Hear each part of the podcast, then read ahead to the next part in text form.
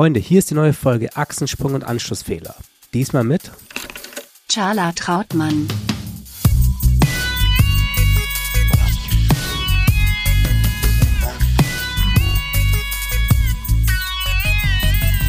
Chala, herzlich willkommen. Sau cool, dass du da bist. Ja, vielen Dank für die Einladung. Sehr, sehr gerne. Ich freue mich, dass du bei deinem kurzen Berlin-Trip hier das eingeworfen hast. Wie ist es, zurück nach Berlin zu kommen? Du bist ja jetzt irgendwie so auf, halb auf Durchreise irgendwie. Ja, es ist immer sehr emotional. Du versuchst natürlich immer alle Leute, Freunde, Familie zu treffen in sehr wenig kurzer Zeit. Und es wird dann immer so ein bisschen sehr kurz und traurig und stressig und irgendwie aber auch sehr gut und erfrischend ja. gleichzeitig. Du bist ja in Berlin aufgewachsen, oder? Also ist Na, ich bin so aufgewachsen. Ich würde sagen, es ist schon die Heimat, weil ich die letzten zehn Jahre eigentlich so verbracht habe in Berlin. Ja. Ich bin eigentlich in London geboren, im Schwarzwald irgendwie in meiner Jugend verbracht und dann die letzten, bis ich glaube ich 20, Mitte 20 war, in, äh, in Braunschweig in Niedersachsen. Ja. Und dann die letzten zehn Jahre dann irgendwie in Berlin und jetzt seit vier Jahren in Los Angeles. Ja, also Karriere, Start quasi, professionelle Karriere war dann schon auch alles. alles das war Berlin, schon in Berlin, ja. ja. In Berlin vor ungefähr zwölf Jahren habe ich angefangen. Ja. Also mit 27 habe ich beschlossen, 27 habe ich beschlossen, irgendwie Kamera zu machen. Ja. Ja, wir haben gerade eben schon kurz, kurz drüber gequatscht, so quasi im, im Vorgespräch, dass es eigentlich ja äh, recht spät ist. So. Ist also. eigentlich, ja, also konventionell ist es vielleicht spät, aber ich glaube, ja. Der Entschluss, irgendwas zu machen, ist eigentlich immer genau zur richtigen Zeit. Ja. Ne? Und das ist, ja. jeder hat ein anderes Timing. Für manche ist es mit 35, für manche ist es mit 19. Ich glaube, das Alter spielt keine Rolle. Ja. Konventionell, klar, ist ein bisschen spät, aber dafür habe ich eine ganz andere sozusagen Geschichte, die davor geht. Du bist ja. halt gereist, du hast ganz andere Lebenserfahrungen, ähm, als, jetzt, als wenn du jetzt mit 18 anfangen würdest. So. Ja. Du bist Kameramann, du, du lebst in LA mhm. mittlerweile, drehst dort ähm, US-Serien äh, hauptsächlich, würde ich sagen. Das ist was, was ich die letzten vier Jahre gemacht habe, ja. Ich habe jetzt, seitdem ich drüben bin, ich glaube, vier oder fünf verschiedene Serien gedreht. Und äh, das ist sozusagen das, was ich momentan mache und was mir irgendwie auch gefällt. Ja.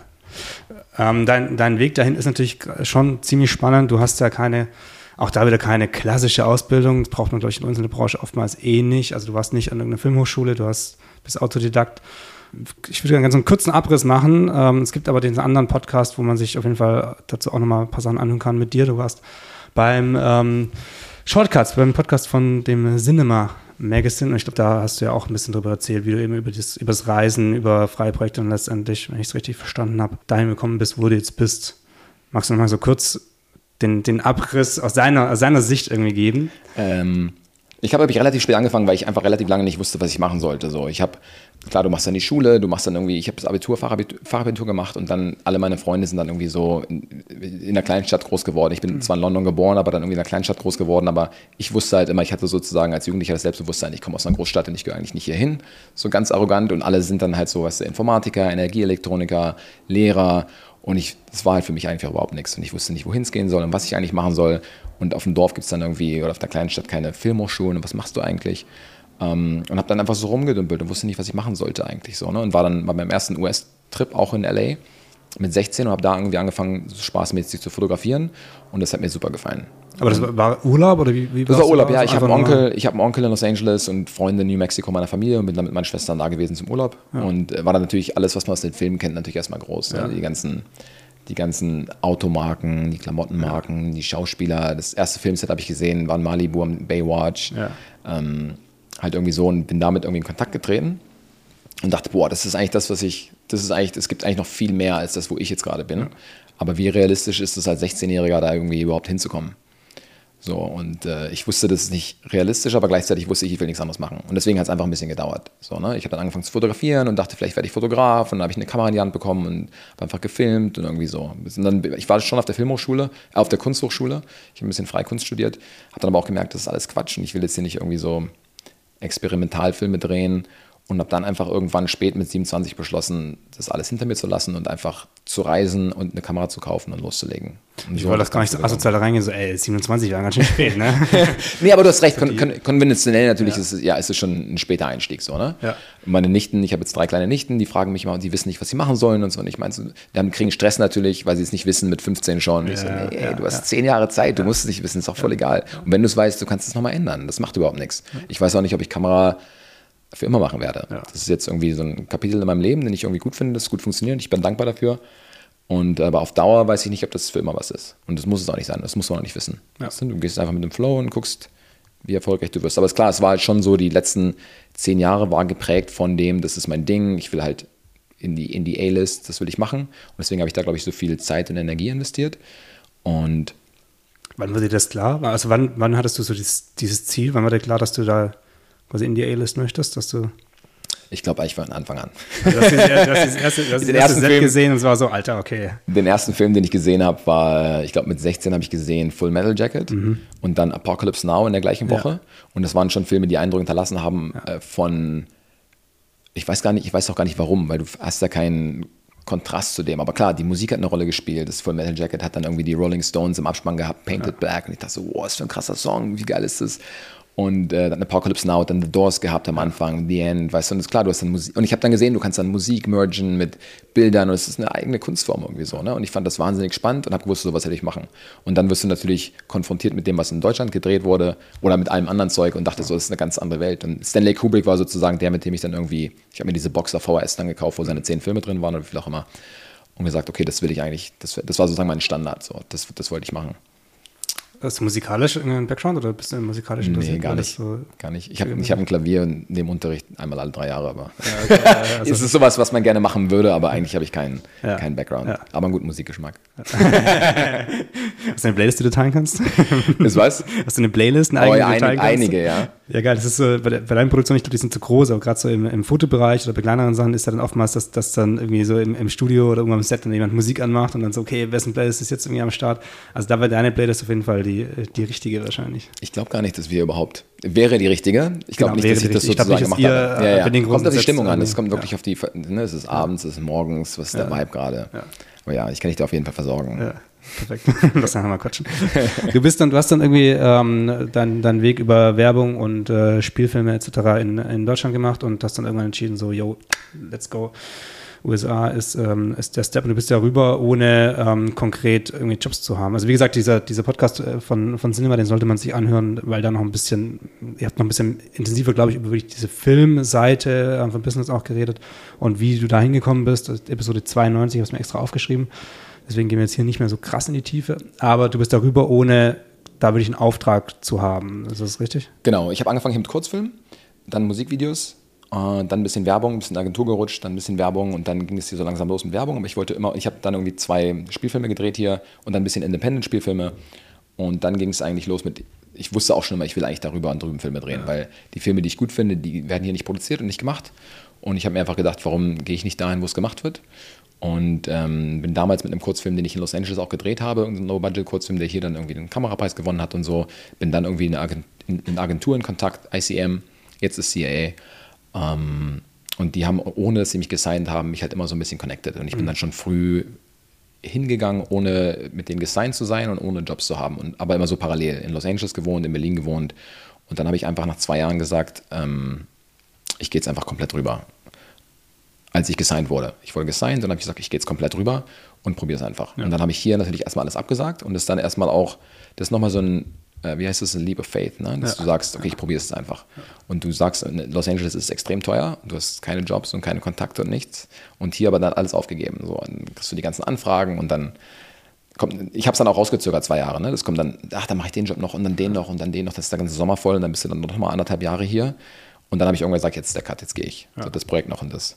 Und dann kommt natürlich nochmal so zwölf Tage Autowerbung in Barcelona und dann habe ich es abgesagt. Und dann ruft mich die Producer selber an, so, ich hat deine Agentur das gecheckt, dass du das nicht machen willst? Warum nicht? Und so. Und ich so, nee, ich bin jetzt in L.A., ich habe ich hab keine Kohle, so, ne, aber ich probiere das einfach. Und es ging eigentlich relativ schnell. So nach zwei Monaten hatte ich dann meinen ersten, meinen ersten, ähm, meine erste Anfrage für Fear the Walking Dead. Also es funktioniert dann so, da drüben, du bist dann in einer Agentur, du hast Produktion, die Kameraleute suchen ähm, und die gehen dann zu den großen Agenturen und sagen, wir brauchen Kameraleute. Die Agentur checkt, wie viele Leute sind überhaupt available. Sagen wir mal, keine Ahnung, fünf sind available, die fragen die fünf, ob die Interesse haben. Die sagen ja, die lesen die Drehbücher und dann choosen die von der Agentur vielleicht zwei Leute, drei Leute, die sie interviewen. Dann hast du einen Pool aus sechs, sieben, acht Kameraleuten aus verschiedenen Agenturen, die sie interviewen. Und ich bin dann durch alle Instanzen halt durch. So, ne? Und natürlich, weil ich kein Resümee habe da drüben mhm. und kein, kein, keine TV-Serie gedreht habe da drüben, ist es halt komplett unrealistisch, eigentlich. Und das, was ich angeboten bekommen habe, war halt Fear the Walking Dead. Und es ist ein Spin-off von The Walking Dead und ich habe das als, als Jugendlicher halt auch gesehen und fand die ersten Staffeln ganz gut. Ähm, und dachte, okay, cool, das mache ich natürlich, ist aber auch nicht realistisch, aber ich gehe trotzdem positiv rein. Und dann ja, und dann hast du Interviews mit den Showrunnern und mit den Producern und mit dem Directing Producer und dann machen die Background-Checks und es geht dann so weiter und so weiter und so weiter und dann nach mehreren Instanzen habe ich dann den Job bekommen irgendwie. Die haben einfach auch den Leap of Faith von ihrer Seite aus gesagt, wir finden das super, was er macht und wir probieren es einfach. Und ich hatte einen, einen Directing-Producer, der halt mich extrem gepusht hat und an mich geglaubt hat, das war der Michael Satrasimis, der auch groß geworden ist als Operator bei The Walking mhm. Dead und dann ist dann Regisseur und dann ist er bei Fear the Walking Dead als Directing-Producer und hat eine deutsche Frau und irgendwie mag der deutsche Effizienz und hat vielleicht gesagt, ey, den Typen finde ich super, der hat eine gute Attitude. Wir probieren es einfach mal. Ja. Also schon auch da wieder das Persönliche muss halt irgendwie äh, passen bei den wichtigen Leuten. Die Spielfilmreferenzen, die du hattest aus Deutschland, waren die irgendwie im Ansatz auf dem Niveau wie äh, Fear, of the Walking, Fear, Fear the Walking Dead dann äh, letztendlich ist oder wäre? Konntest ich weiß nicht, ob es das Niveau ist, aber ich muss auch sagen, das sind jetzt auch keine Shows, die jetzt besonders gut aussehen. Okay, Niveau ist die falsche, ist die falsche, ist, ist, falsch Es ist halt nicht die Größe. Ich meine, ja, das ist halt nicht die Größe. Ich meine, diese Shows haben halt Budgets von 200 Millionen Dollar. Ja. So, ne? Und wenn du aus Deutschland kommst und einen Spielfilm gedreht hast für 2 Millionen Dollar, ist es halt so, kann der das handeln? So, trauen, trauen wir dem, geht es? Und normalerweise kriegst du das nicht. Ne? Was, aber es ist trotzdem, es ist halt ein Beispiel dafür, dass, es halt, dass ich halt Glück hatte irgendwie. Ich habe die richtigen Typen, die an mich geglaubt haben, geglaubt haben und gepusht haben. Und es hat dann irgendwie funktioniert. So, ne? Und dann, klar, dann hast du, kriegst du den, das Ding ist ja auch klar, die können dich dann heiern und wenn es dann nicht funktioniert, nach ein, zwei Folgen vorher sie dich halt wieder, whatever. So, das geht, geht halt irgendwie auch. Aber ich habe das Gefühl, dass die Amerikaner dann doch schon offener sind dafür, anderen Leuten eine Chance zu geben. Weil das ganze Land, die ganze Mentalität ist ja. so aufgewachsen. Ja. So, ne? Die, die, sind ja alle ausgewandert mit einer neuen Chance und, ja. und so weiter. Ne? Und das ist ja auch der Kapitalismus da ganz groß. Und ich glaube, bei denen ist dann so, nee, wir geben dem eine Chance, bevor wir den anders hinwegschnappt. So. Und in Deutschland, bevor ich meinen ersten TV-Film überhaupt gemacht habe, hast du die ganzen Redakteure und der hat das nicht gemacht und die reden über 1,5 Millionen. So, ne? Und kommst du, kommst du eigentlich überhaupt nicht rein. Ich bin auch nur reingekommen zu meinem ersten Film, den ich gemacht habe mit ähm, David Gruschka, weil er extrem gepusht hat. Das war auch sein erster Film. Und dadurch, dass ich halt den Kamerapreis gerade gewonnen habe, war das dann so, okay, wir versuchen es mal. Und dann natürlich aber auch sehr skeptisch und so. Und hat dann aber geklappt. Ja. Hattest du Anfragen für, für Werbung oder wolltest du das Werbung in den USA dann gar nicht machen? Nee, hat mich auch überhaupt nicht mehr interessiert. Weil das Ding mit der Werbung ist einfach, und das ist natürlich persönlich und ich will es auch gar nicht schlecht machen, mhm. das, ist ein, das ist ein geiler Lifestyle und ich habe es extrem genossen und es hat Spaß gemacht und du verdienst Geld und du reist und das ist alles geil. Aber nach, nach einer Weile fragst du dich, ja, wofür? So, das ist, alle hypen sich gegenseitig für das, was sie drehen, aber wenn du von außen guckst, wer guckt denn Werbung? Keiner geht auf ja. Instagram und schaut sich die besten Werbung an. Alle geben sich Preise untereinander und es ist alles cool. Und es ist auch gar nicht schlecht. Das ist ein Lifestyle und klar würde ich auch nochmal Werbung drehen. Aber overall, du steckst halt so viel Zeit und Energie rein in, in irgendwas.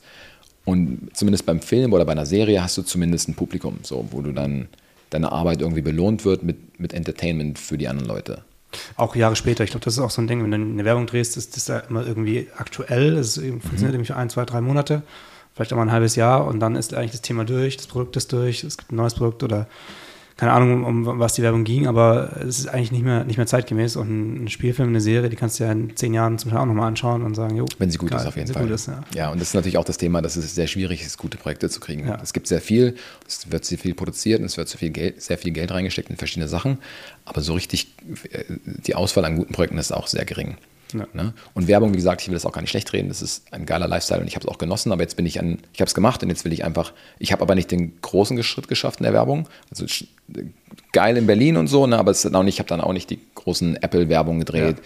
und die großen, was weiß ich, was da alles gibt. So, ne? so das ist dann auch, habe ich dann gemerkt, das ist dann auch irgendwie auch schon so ein, keine Ahnung, das ist dann auch, wer ist cool genug, wer ist gerade hip. Ja. So, so diese ganze so, und dann, mich hat das auch nie interessiert. Ja. So, ich mache mein eigenes Ding und ich gehe nicht aus mit irgendwelchen Agenturen und schleim mich da ein. Ja. Das ganze Hipster-Scheiße. So, ich dachte, nee, ey, ich mache mein eigenes Ding und die Leute mögen das, weil ich mit einem guten Vibe hast und weil du eine gute Arbeit machst. Und was anderes interessiert mich nicht. Ich mir vorstellen können, dass eben Werbung einfacher ist, um mal den Fuß reinzubekommen auf, auf dem amerikanischen Kontinent und zu sagen, okay, ich mache jetzt hier ein bisschen Werbung, weil du bist halt nur für, keine Ahnung, eins bis fünf Tage irgendwie unterwegs, mal vielleicht ein bisschen länger, zwölf Tage, aber danach ist durch. Wie lange geht so eine, eine Serienproduktion? Wie lange bist du da? Ja, du bist halt Start? schon, du bist halt schon von vier bis zehn Monaten an so einer Werbung. Und Serie? das ist halt tough. An so einer Serie, ja, sorry. Und als ich dann die Anfrage, also als sie sozusagen, ich kam ja wie gesagt aus der Werbung, wo du halt ja. eine Woche, zwei Wochen unterwegs bist maximal, ähm, hast du plötzlich, okay, du musst jetzt sieben Monate lang nach Texas.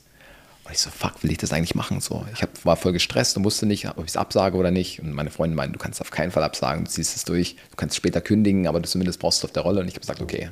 Ja. ja. Und so bin ich dann halt irgendwie da reingerutscht. So, ne? Und dann, wenn du einen guten Job machst, dann kriegst du dann das nächste, das nächste Ding und so weiter und so fort. Ja.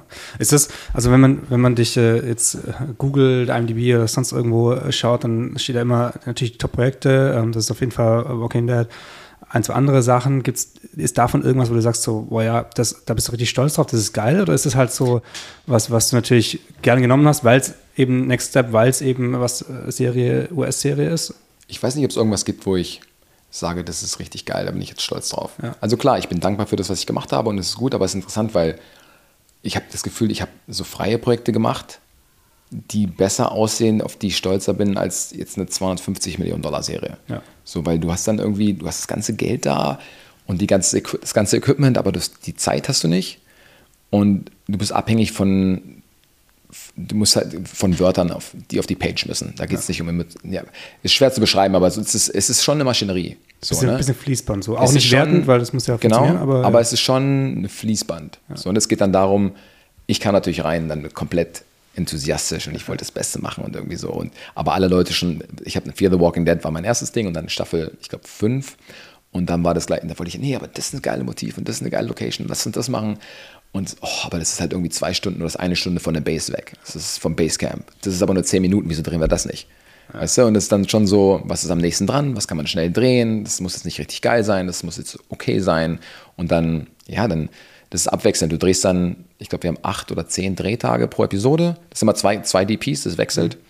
Ähm, und dann drehst du, drehst du acht Tage, anderthalb Wochen, äh, dann preppst du wieder. So, ne? Und das ist dann halt schon, die, die Skripte kommen dann einen Tag vor deinem Prep und dann das nächste Skript und dann hier wieder das, die Geschichte und die Geschichte und dann preppst du wieder und drehst wieder und ganz schnell und halt irgendwie so, ne? Wie viel kannst du da selber dann gestalten? Weil es muss ja einen Look geben der Serie, der ist, der, der wird ja, ich würde mal vermuten, jetzt nicht unbedingt von dir definiert, sondern ist im Vorfeld schon so ein bisschen definiert, in welche Richtung das geht. Wie viel kannst du dann da wirklich gestalten, was Licht angeht? Weil es muss ja auch mit dem zweiten DP zusammenpassen und mit dem, was die gesamte, auch die, die Staffeln, die vor deinen Staffeln quasi existiert haben, muss ja irgendwie ein gesamt, ein einheitlicher Look da sein. Ja, auf jeden Fall, hast du recht. Das kommt ein bisschen auf die Staffeln an. Wie viele Staffeln gibt es schon? Ähm, und manche Staffeln ändern sich sozusagen vom Look. Ich glaube, Fear the Walking Dead hat zum Beispiel angefangen, anamorphotisch zu drehen, Handkamera die ja. ganze Zeit, so Staffel 1 bis 3. Und äh, ich glaube, Staffel 4 dann war, war dann so komplett alles Lock, neuer Directing Producer, die haben alles geändert, das ganze Konzept war dann komplett Lock-off, desaturiert und die wollten das drehen wie ein Western. Ja. Und ähm, ich bin dann reingerutscht in Staffel 5 und da war der Look auch so ein bisschen vorgegeben schon. Du machst halt schon das ist, das ist dein eigenes Licht und dein eigenes Framing, kommt ein bisschen auf die Regisseure an, aber schon unter Vorgaben von dem, was sozusagen vorher etabliert wurde. Ja. So ein bisschen, ne? Und ähm, ich erzähle jetzt einfach von den Sachen, wo ich so reingerutscht bin, ohne zu, wenn man aus Deutschland kommt, ohne zu wissen, was man, was ein politisch überhaupt erwarten kann ja. bei so einer Serie. Das ist halt nicht so, dass du mit dem Regisseur Buddies bist und drehst dann los. Du hast halt schon, du, du leitest halt dein Department, das Script Department, das, das, das Lighting Department ähm, du musst dich, musst dich zusammensetzen mit den, wir hier auch, mit dem Costume Design. Es ist aber einfach ein riesiges Production Design, ein riesiges, ein riesiger Apparat sozusagen. Und ich bin da halt, wie gesagt, reingerutscht mit einem anderen DP, der also, war der Lead DP. Der Lead mhm. DP heißt dann einfach, das ist der, der sozusagen die, die erste Folge dreht. Er, er, etabliert den Look. Das ja. heißt, er, er bucht die Crew, er, er, legt den Look fest, er macht eine LUT, ähm, der sucht das Equipment aus, das Rental House, und so weiter und so fort. Ne? Der, der, der also ist de, deine Crew ist quasi auch von ihm gebucht? Also das auch von ist, ihm ähm, gebucht, ähm, ja. Das Ding ist, ja genau, bei, bei, so einer Serie zum Beispiel ist es halt so, dass du hast eine komplette Crew durchgängig. Ja. Ne? Die sind alle da, die arbeiten von Tag 1 bis Tag, weiß ich nicht, 200 oder so. Ähm, aber der DP, die ADs und der Regisseur, die wechseln. Okay. Ne? Und so kannst du halt preppen, shooten, ja. preppen, shooten und so weiter, aber hast die Crew die ganze Zeit ja. da. Ne? Und ja, der andere DP hat halt ja, das ist dann halt, ein, also ein älterer DP natürlich so, ne? Ich kam dann an mit, ich weiß gar nicht, mit 35, 36, aber dann in seinen End-50ern, aber halt oldschool. Und triffst manchmal coole Leute, manchmal nicht so coole Leute und das war einer der älteren Generationen, der halt nicht cool war. Ne? Und dann hörst du dir Sachen an wie like, oh ja, yeah, when I started out, a DP was God on set and now we're nobody. Weißt du, halt, also schon so eine Attitude. Ja, so, ne? Ja. Und denkst du, ja, ist so, und das ist so der erste Kontakt, den du hast mit einem, mit deinem Partner, ja. Partnerkollegen. Und er natürlich auch voll so, wie hast du den Job bekommen und so, was machst du hier? Und du kommst natürlich auch rein und du merkst es halt, die gucken natürlich alle IMDb, was ist dieser Jala, was ist das für ein Typ, was ist das für ein Name, wo kommt der her, der hat nichts auf der Rolle, wie ist der hier reingerutscht? Also komplett misstrauisch. Alle komplett mhm. freundlich natürlich so, ne? Aber du merkst schon, du kommst ans Set und musst dich eigentlich komplett beweisen. Ja. So die ersten ein, zwei Wochen, Monate, kommt so ein bisschen drauf an. Ähm, und du hast halt dieses Jahr, du musst dagegen ankämpfen, ohne dass eigentlich irgendwas, irgendwer was sagt. Ne? Und dann kriegst du halt diese ganzen äh, väterlichen Advices von dem, von dem anderen Kameramann, der halt nicht cool war. So, ne? Und sein, und was mir dann passiert ist bei zum Beispiel bei der ersten, also ich will jetzt keinen Namen nennen oder irgendwas, aber es, bei der, einer der ersten Sachen, die ich da drum gedreht habe, war halt dann so, dass der Kameramann zum Beispiel mit seinem Operator ankam und die Idee war von dem Operator, also seine Idee und die hat, er- hat das sozusagen der Kameracrew erzählt und die haben es mir dann erzählt, aber er war halt einfach kein cooler Typ. Seine Idee war, dass er halt sein, der hat schon gesagt, ja, der Jala, der wird keine Folge überleben. Der macht vielleicht eine Episode, dann wird er gefeuert. Und sein Plan war halt sozusagen, dass er mich feuern lässt und sein Operator die Show übernimmt für mich. So. Aber das du hast es Plan. erfahren über die Crew. Ich habe so ein bisschen über die Crew erfahren, ja. Die haben mir das erzählt. Das ist so fucking war- Politics. so. ja, es ist, also es ist einfach uncool. Ja. Es ist einfach, ja, brauchen wir gar nicht drüber reden. So, ne? Und dann ist es aber auch ein ASC-Member, einer der jüngsten jemals. Ne? Und auf der ASC-Krone steht, auf dem Badge steht dann was steht, Loyalty und so. Ne? Ja. Und dann halt so hinterrücks. Ähm, ja, und dann, was aber passiert ist, sein Operator war halt einfach, er hatte halt komplett die Attitude und war halt auch nicht cool. Mhm. Und ähm, ich weiß gar nicht, wie, wer, wie sehr wir ins Detail gehen sollen, aber er war halt einfach nicht cool und ich hatte keine Lust mit ihm zu drehen. So, und ich habe dann auch der Produktion gesagt, ey, sorry, der Typ funktioniert nicht, ich weiß, dass ich hier neu bin und das ist alles cool. Ähm, und ich finde es auch super, dass er mir die Chance gegeben hat, aber ich will mit solchen Leuten nicht arbeiten. Und entweder der, Typ geht oder ich gehe. Und dann habe ich halt seinen, ähm, seinen Operator gefeuert. Und dann hat, hat, war er natürlich, hat er mich natürlich noch mehr gehasst und er war aber auch scheiße. Also er war nicht, scheiße ist das falsche Wort, er war einfach, anyway, er wurde auch Es gefeuert. hat, es, hat nicht, es hat nicht funktioniert. Es hat nicht funktioniert. Ja. Ne? Äh, Also sein Operator habe ich gefeuert, war natürlich noch diplomatisch schwieriger und dann wurde er gefeuert von der Produktion. Ne? Weil er war A, Attitude, B, langsam, C, untalentiert und ein Arschloch auch noch dazu. Und das, heute funktioniert das nicht mehr. Früher konntest du in der Position sein, talentiert sein, dann ein Arschloch und das hat funktioniert, aber heute geht das nicht mehr. Heute wollen die auch Leute, die cool sind und einen guten Job machen. Anyway, und den haben sie dann gefeuert. Und du bist auch ein Stück weit austauschbar. Ist ja so. Also das Ja, ist äh, auf jeden Fall. auch in dem Fall ja was Gutes dann. Doch. Auf jeden Fall. Und ich habe dann die Show übernommen, ich habe das ganze Equipment gewechselt, neue Crew, nicht neue Crew, aber ein paar neue Leute und so. Und das war dann, das war dann irgendwie cool. Aber gleichzeitig natürlich auch ähm, habe ich mit einem sehr starken Directing-Producer, der halt auch über den Operator kommt, also er kennt alle Linsen. Ja. Und ihn hat zum Beispiel so eine Kollaboration ihn gar nicht interessiert. Das war dann eher so, also er hat die Linsen angesagt, komplett hier, das ist irgendwie das 21, er hat so super weitwinklige Einstellungen geliebt, immer drei Kameras überall hin. Und äh, ich habe es dann geleuchtet, halt ganz Das schnell. ist dann 360 Grad oder was? Was kommt Ende Ja, schon raus? so 270 Grad, so, ne? Und er war halt auch DP und das hat mich halt gewundert, dass du sozusagen, dass er eigentlich die Kenntnis hat, aber ihn es trotzdem nicht interessiert hat. So, ne? Und, aber gleichzeitig hat er mich halt geliebt und respektiert und mich jeden Tag angerufen und gesagt, ey Jala, vielen Dank, geiler Job und so. Und ich war halt so voll perplex so. Weil hier in Deutschland bei der Werbung, das, wenn ich merke, dass ich mit einem Regisseur drehe, der keinen Geschmack hat oder der keine Ahnung hat oder was ich nicht gut finde, dass er macht, mache ich das einfach nicht. Ja. So, das ist mir dann egal. Ich sage, ey, sorry, das ist scheiße, das, die Richtung drehe ich nicht. Das, ähm, oder du hast keinen Geschmack, das mache ich jetzt auch nicht. So, ne, das sollte man natürlich auch nicht machen, aber ich habe halt mit vielen Idioten auch gedreht und ich habe es einfach nicht machen lassen, da habe ich kein, kein Interesse dran. In Amerika ist dann nochmal eine andere Nummer. Wenn du halt so, da gibt es halt die krasse Hierarchie und ähm, du bist halt auf einer großen Serie mit sehr viel Geld dahinter und dann musst du performen oder halt nicht. Du bist, wie gesagt, austauschbar. Ne? Und dann habe ich gesagt, okay, fuck it. Ich, muss- ich habe es versucht, also er hat dann die Linsen sozusagen festgelegt und wo die hinkommen, er hat alles mit den Operatoren gemacht. Und ich habe es einfach geleuchtet, halt super schnell. Und er war mega happy, weil er machen konnte, was er wollte. Ich habe es ihn dann machen lassen. Aber trotzdem mal versucht, nee, aber guck mal, hier sieht es besser aus und so. Und dann irgendwann, ich glaube, ähm, nach fünf, sechs Folgen hat er angefangen, so ein bisschen mir zu vertrauen. Und dann ist es irgendwie eine coolere Kollaboration geworden. Ähm, aber ja, das war auf jeden Fall ein, ein total wilder Einstieg. Ja. Aber das war wahrscheinlich auch wichtig, dass du so ein bisschen äh, Kante gezeigt hast und halt nicht so dich rumschubsen lassen hast ähm, von einer Seite auf die andere. Auf jeden Fall, Sondern dafür. du auch gesagt hast, so, ey, ich bin jetzt hier, um zu arbeiten und ich habe einen eigenen Style und einen eigenen, einen eigenen, eigene Gedanken und Ja. äh, lass mal da hier was voranbringen und nicht mit diesen eingefahrenen Mustern irgendwie arbeiten. Ja, auf jeden Fall. Ich meine, dein Job ist natürlich als Kameramann, ist natürlich schon der Job, dass du den Regisseur mit seiner Vision unterstützt. Ja. Ne? Bei der Serie ist es aber so, du hast sehr viele Regisseure, die rein und rauskommen. Das heißt, der DP ist eigentlich derjenige, der bei einer Serie den Look maintained. So, ne? Und wenn neue Regisseure reinkommen, die sich nicht so gut auskennen, weil die springen ja auch von Serie zu Serie, musst du sagen, nee, das funktioniert nicht, das ist nicht unsere Show, wir machen jetzt keine Handheld, das ist eigentlich ja hier und wir sind auf den Linsen und so weiter. Ne? Beim Directing Producer ist es ein bisschen anders. Mit dem habe ich dann drei, vier Folgen auch gleich gedreht. Ähm, aber ja, das war auf jeden Fall erstmal so ein gutes Aufwachen, so wie die, wie die Serienfabrik irgendwie so funktioniert, ob man das machen will oder nicht. Was dachtest du, bevor du, bevor du quasi die erste US-Produktion hattest, wie das ist? Alles, alles rosa, alles. Ja, Alles cool? schon. Ich habe schon gedacht, dass man irgendwie da künstlerisch rangeht und ich habe halt tolle Koll Kollaborationen gehabt in Deutschland Ja. Und schon, dass es so eine Art Partnership ist. So, ne? Du machst dann das Licht und das Frame und guckst, was, was das Blocking ist vom Regisseur, unterstützt ihn so gut wie es geht und so. Und bei der Serie mit dem Regisseur zumindest war das dann eher so, dass es halt, du machst halt nur das Licht. So und nichts anderes eigentlich. Und ich habe aber trotzdem immer, weil ich es halt nicht anders kannte und auch nicht anders wollte, habe ich nicht immer Ja gesagt, sondern ich habe gesagt, nee, aber es geht noch geiler von hier und hier. Und dann irgendwann ist es halt so, ähm, ja, es ist in eine Richtung gegangen, die eigentlich schon ein bisschen, die eigentlich besser war oder mich ja. auch mehr interessiert hat. Irgendwie so. Aber du musst halt trotzdem wissen, der Regisseur ist halt schon der, der mit der Vision und der, für den du eigentlich unterstützen solltest. Ja.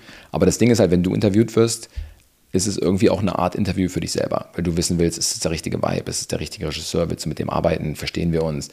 Und dann so suchst du das eigentlich auch aus. Also grundsätzlich sollte es ja so sein, dass du auch, äh, egal, auch wenn es andere Produktionen sind, kleinere Sachen, dass wenn du merkst, dass es irgendwie für dich nicht passt vom Vibe oder von der Vision oder von dem, wo es hingehen soll, dass du dann eigentlich auch sagst, so, jo, lass mal lieber was anderes zusammen machen oder halt gar nichts zusammen machen, weil es halt irgendwie nicht funktioniert. Klar, wenn es nur ein, zwei Tage sind, man Geld braucht, ja. so passiert natürlich ständig, aber so vor allem, wenn es längere Produktionen sind, dann ja. musste das Team irgendwie funktionieren. Du meinst dann, du hast so ein paar vom, vom Licht jetzt gerade ausgetauscht. Wie bist, hast du dann Interviews geführt mit Leuten vor Ort oder hast, also wie kamst du zu den, zu den neuen Leuten? Du kanntest ja eigentlich noch niemanden. Ja, ich habe mir einfach Resümes angeschaut ne, und CVs und Empfehlungen von anderen Leuten ja. und so weiter. Ähm, ja, oder du sagst einfach, ich habe mehrere Leute austauschen müssen, nicht nur bei der Show, bei anderen Shows. Und das meiste, der Hauptgrund ist dann auch Attitude einfach so, ne? Ja. Und speziell Attitude, wenn du reinkommst mit, ja, mit, mit, deinem, mit deiner CV einfach und die denken, okay, das ist, ein, das ist ein Typ, der nicht weiß, was er macht, der ist neu hier und ähm, das ist bei jeder Show passiert. Ich habe jetzt fünf Shows gedreht und bei jeder Show hast du irgendwie so ein Ding, wo du einfach mal Klarchef machen musst. Von Anfang an. Ja. Ne? Und dann merken die auch relativ schnell, okay, so funktioniert das. Und ja, es ist halt auch nicht wie in Deutschland, wo einer einen Vertrag hat und der ist dann irgendwie sechs Monate auf einer Show und kann nicht gekündigt werden. Es geht in Amerika anders. Du bist wöchentlich auf dem, auf dem Dingens und wenn dir einer nicht gefällt, wenn es nicht funktioniert, du sprichst mit denen und wenn es nicht anders geht, kommt nächsten Tag ein neuer. Ich dachte, dass es bürokratisch irgendwie viel wilder noch ist in den USA mit den ganzen Unions, die irgendwie auf mich viel stärker wirken. Also alles so ein bisschen kohltechnisch schon mal irgendwie ist immer alles deutlich größer gefühlt. Ich habe noch nie in den USA produziert, aber so von dem, was ich so mitbekomme, dachte ich, dass quasi immer, egal was du machst, musst du immer ein viel größeres Fass erstmal aufmachen. Und dass die Leute untereinander irgendwie besser connected wären und da irgendwie stärker ähm, ja, für ihre Rechte vielleicht auch ein bisschen einstehen. Ich glaube, bei uns ist es bei den Top-Produktionen natürlich schon auch ähnlich, aber gerade so in diesem Mittelfeld, dann alles, was irgendwie zwischen ein paar tausend Musikvide Euro Musikvideos und ähm, ja, man kann es am Budget wahrscheinlich nicht festmachen, sondern an der, der Produktion so ein bisschen, aber ich hatte schon das Gefühl, dass in den USA das alles ein bisschen mit engeren Zügeln irgendwie vielleicht funktioniert. Ist das so oder ist das nur aus der Ferne meiner? Nee, ich glaube, glaub, du hast schon recht mit dem, was du sagst. Es ist natürlich alles viel größer und ähm, es kostet alles viel mehr Geld natürlich auch und die Leute werden besser bezahlt. Und ja, als ich zum ersten Mal am Set war, war ich halt komplett perplex. Also wir haben auch gedreht, das ist alles, das ist auch eine Show, die spielt komplett on location. Ja. In Texas, in, zwischen Wasserfällen und Bergen und äh, Sümpfen und wo auch immer. Und du hast dann, du hast dann Quads und, und ähm, Hubschrauber und du hast dann 40, 50 LKWs und das kostet, du brauchst das Geld, aber die Leute werden besser bezahlt, aber es gibt mehr Equipment. Und ähm, ja, das war schon verrückt, erstmal zu sehen, was so abgeht. Und die Leute untereinander werden auf jeden Fall protected durch die Union. Ähm, aber ja, ich weiß nicht, wie wir aufs Thema gekommen sind, aber ich glaube, ja, wenn du halt jemanden, wenn halt jemand nicht funktioniert und, und dann kannst du den auch austauschen. Kommt auf die Gründe an, so, ne? Je nachdem, wer lässt ihn austauschen. Ja. Ja. Was waren so andere Fuck-Ups? Gab es andere Fuck-Ups? Also, das war jetzt, ja, das war jetzt sozusagen, das war sozusagen meine erste Erfahrung damit. Oh ja, und auch das, der, der Scout ging halt direkt so los. Wir sind halt Scouten gewesen mit dem Directing Producer und ich habe halt immer einen Kompass dabei und der sagt, oh, die Location ist geil. Und ich sage, ja, aber die, die guckt jetzt nach Norden, die kannst du halt nur morgens oder abends drehen äh, im Seitenlicht. Und die ist aber schon so gescheduled gewesen, dass sie halt irgendwie mittags gedreht ja. wurde. Ich sage, ist alles Auflicht. Und da sagt der, der Regisseur sagt halt, ähm, uh, no, but I want to shoot it this way. You can't always win, Jala. Ja, so als Spaß, aber irgendwie auch ernst. Äh. Und ich habe nur gesagt, if I win, you win and 5 million viewers win. And he's like, no, I want you to lose.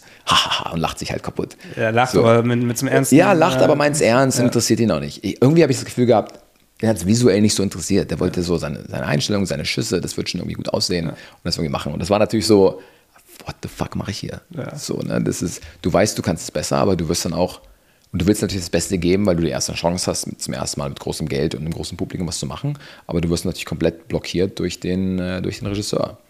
So, ne? Und dachte so, fuck.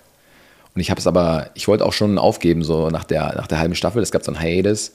Ähm, nach, es waren 16 Folgen und 8 Folgen. Was, was zwei, zwei, drei, äh, Hiatus, ähm, kleine Pause. So, ne? Du hast dann drehst 16 Folgen ja. über 10 Monate oder 8 Monate und hast dann zwischendurch einfach freie zwei, drei ja. Wochen. Und ich habe gesagt, ich ziehe es bis dahin durch und dann höre ich vielleicht auf.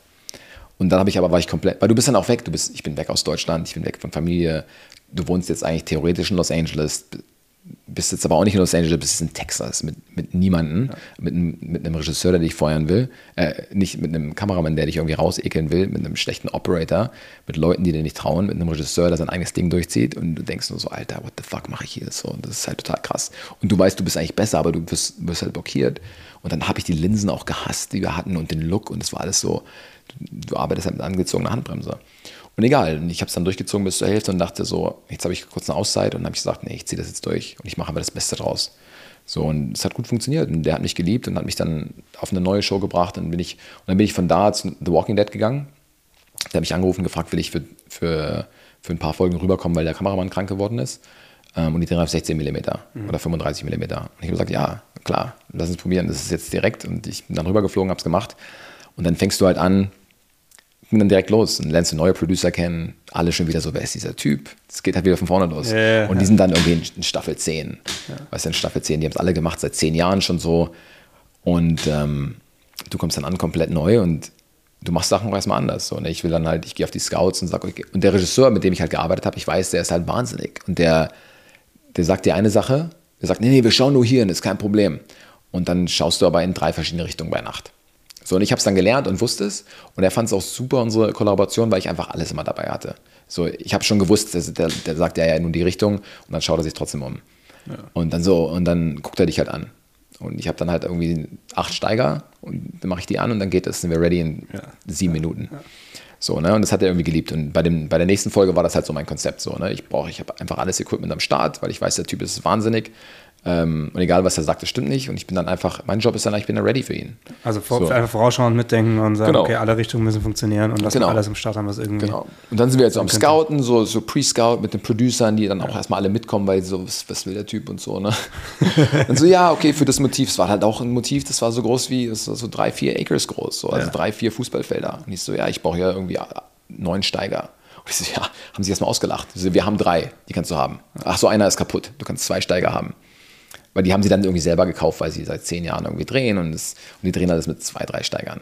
Ich sage, ja, sorry, dann habt ihr halt den falschen Typen gebucht. Wenn ich nicht kriege, was ich brauche, weiß ich, ich kann meinen Job nicht machen mit diesem Regisseur und dann, dann gehe ich halt wieder. Ich sage, nee, nee, nee, sie kriegen wir irgendwie schon hin. Und dann war die Stimmung auch immer so. Und dann haben wir uns irgendwie auf sechs Steigern geeinigt und dann ging es aber los. Der andere Kameramann, die anderen Leute, wieso kriegt der neue Typ zu viel Steiger? Das haben wir nie gehabt, seit zehn Jahren nicht und wir machen das immer nur so und jetzt kommt der Typ an und alles wieder anders. Das ist eine komplette Katastrophe. Wir drehen aber auf 16 mm und der Regisseur will 48 und 72 Bildern drehen. Und wir hatten dann drei Kameras, eine 24, eine 72, eine 48. Und nee, wir schauen nur dahin. Und dann hat der Producer mir gesagt, so, ich rede mit dem Regisseur, wir zwingen ihn so, wir schauen einen Tag in die Richtung, weil du kannst auch, sagen wir mal, du schaust in eine Richtung bei Nacht. Right? Das heißt, du hast die Steiger, Steiger im Seitenlicht, im Gegenlicht, was auch immer du machen willst. Und wenn du dich umdrehst in eine Richtung für einen Gegenschuss, kannst du die halt nicht rüberfahren. Das, ist, das geht nicht mal am anderen Tag. So, das ist halt, ich weiß, es dauert, kann Stunden dauern, je nachdem, wo die durchs Gelände durch müssen. Deswegen hast du eigentlich für jede Seite. Das ist halt die, die, die schnellste Version zu drehen. Ne? Äh, aber erstmal die teuerste auf dem Papier. Wenn du aber weißt, ja, mehr Technik ja, oder so. Ja, genau. Halt ja, genau. Oder halt mehr Zeit Stunden. Brauchst. Jede Stunde kostet am Set, jede Stunde kostet was 30.000 Dollar. So, ne? Ähm, anyway, und der Producer meinte dann, ja, ich rede schon mit dem, ich rede schon mit dem Regisseur, wir, wir schauen den einen Tag nur in die Richtung, den anderen Tag nur in die Richtung und so weiter. Und dann kam der Tag halt und dann drehen wir halt mit 72 Bildern und 48 und weißt du, du hast natürlich, weißt du, auf 16 mm, du hast dann keine, wir haben dann so drei Monitore, so, du hast ja nicht mein eigenes Village, die teilst du dir dann mit dem Regisseur oder Continuity und dann ist es so halb schwarz-weiß, weil die Sachen ausfallen. Du hast so schlechte Technik, weil die Technik reinkam vor zehn Jahren mit dem äh, AC, die dann ihr eigenes Zeug mitbringen. Die verleihen das in die Produktion, die upgraden das nicht, das ist komplett beschissen. So, die haben keine, die hatten einen HD-Tab oder so, wir hatten aber 6, 4, 16. Anyway, das hat alles nicht richtig so richtig funktioniert. Ja, aber es wird halt äh, konstant so gemacht und, und äh, läuft genau. seit Jahren so, also warum soll man irgendwas äh, ändern? Ja? ja. Genau. Und again, du willst halt so den besten Job machen. Ja. Und, ja, und kannst du halt schon wieder nicht so. Und dann Anyway, der Regisseur sagt dann, ja, wir schauen uns, der Producer sagt, wir schauen nur in die Richtung, Jala, I got it. Ähm, du brauchst nicht so viele Steiger. Ich habe dann über den größeren Producer, habe ich aber die anderen Steiger bekommen. Ähm, dann sind wir halt am Drehen und der, der Regisseur, na, wir schauen jetzt dahin, Kameras dreh um. Und dann bist du im Kopf, okay, jetzt ist eine andere Richtung, die ist nicht ausgeleuchtet. Du bist bei der Kamera auf einer 4, bei der auf einer 2.8, bei der auf einer 1.4, äh, keine Filter drin, du machst alles im Kopf, ziehst du die Blenden ohne Monitore, weil der halt permanent die Kameras ja. dreht und reinzoomt.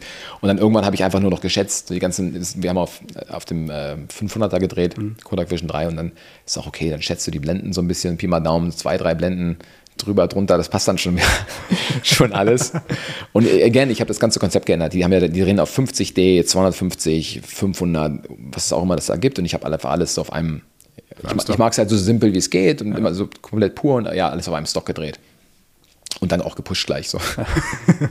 und die haben sich da angestellt und auch nachts, ja. Anyway, ich Aber war dann halt ready. Er hat gesagt, wir drehen uns jetzt um und dann habe ich den Producer angeschaut, so, ne? Ja, ja sprichst du jetzt mit dem, gucken wir da nicht hin und hat natürlich nichts gesagt. Ja. Und ich so, ey, I got you. Ja. Dann haben wir die anderen Steiger angemacht auf der anderen Seite und dann waren wir ready so. Und das hat dann ja. funktioniert und alle sind happy.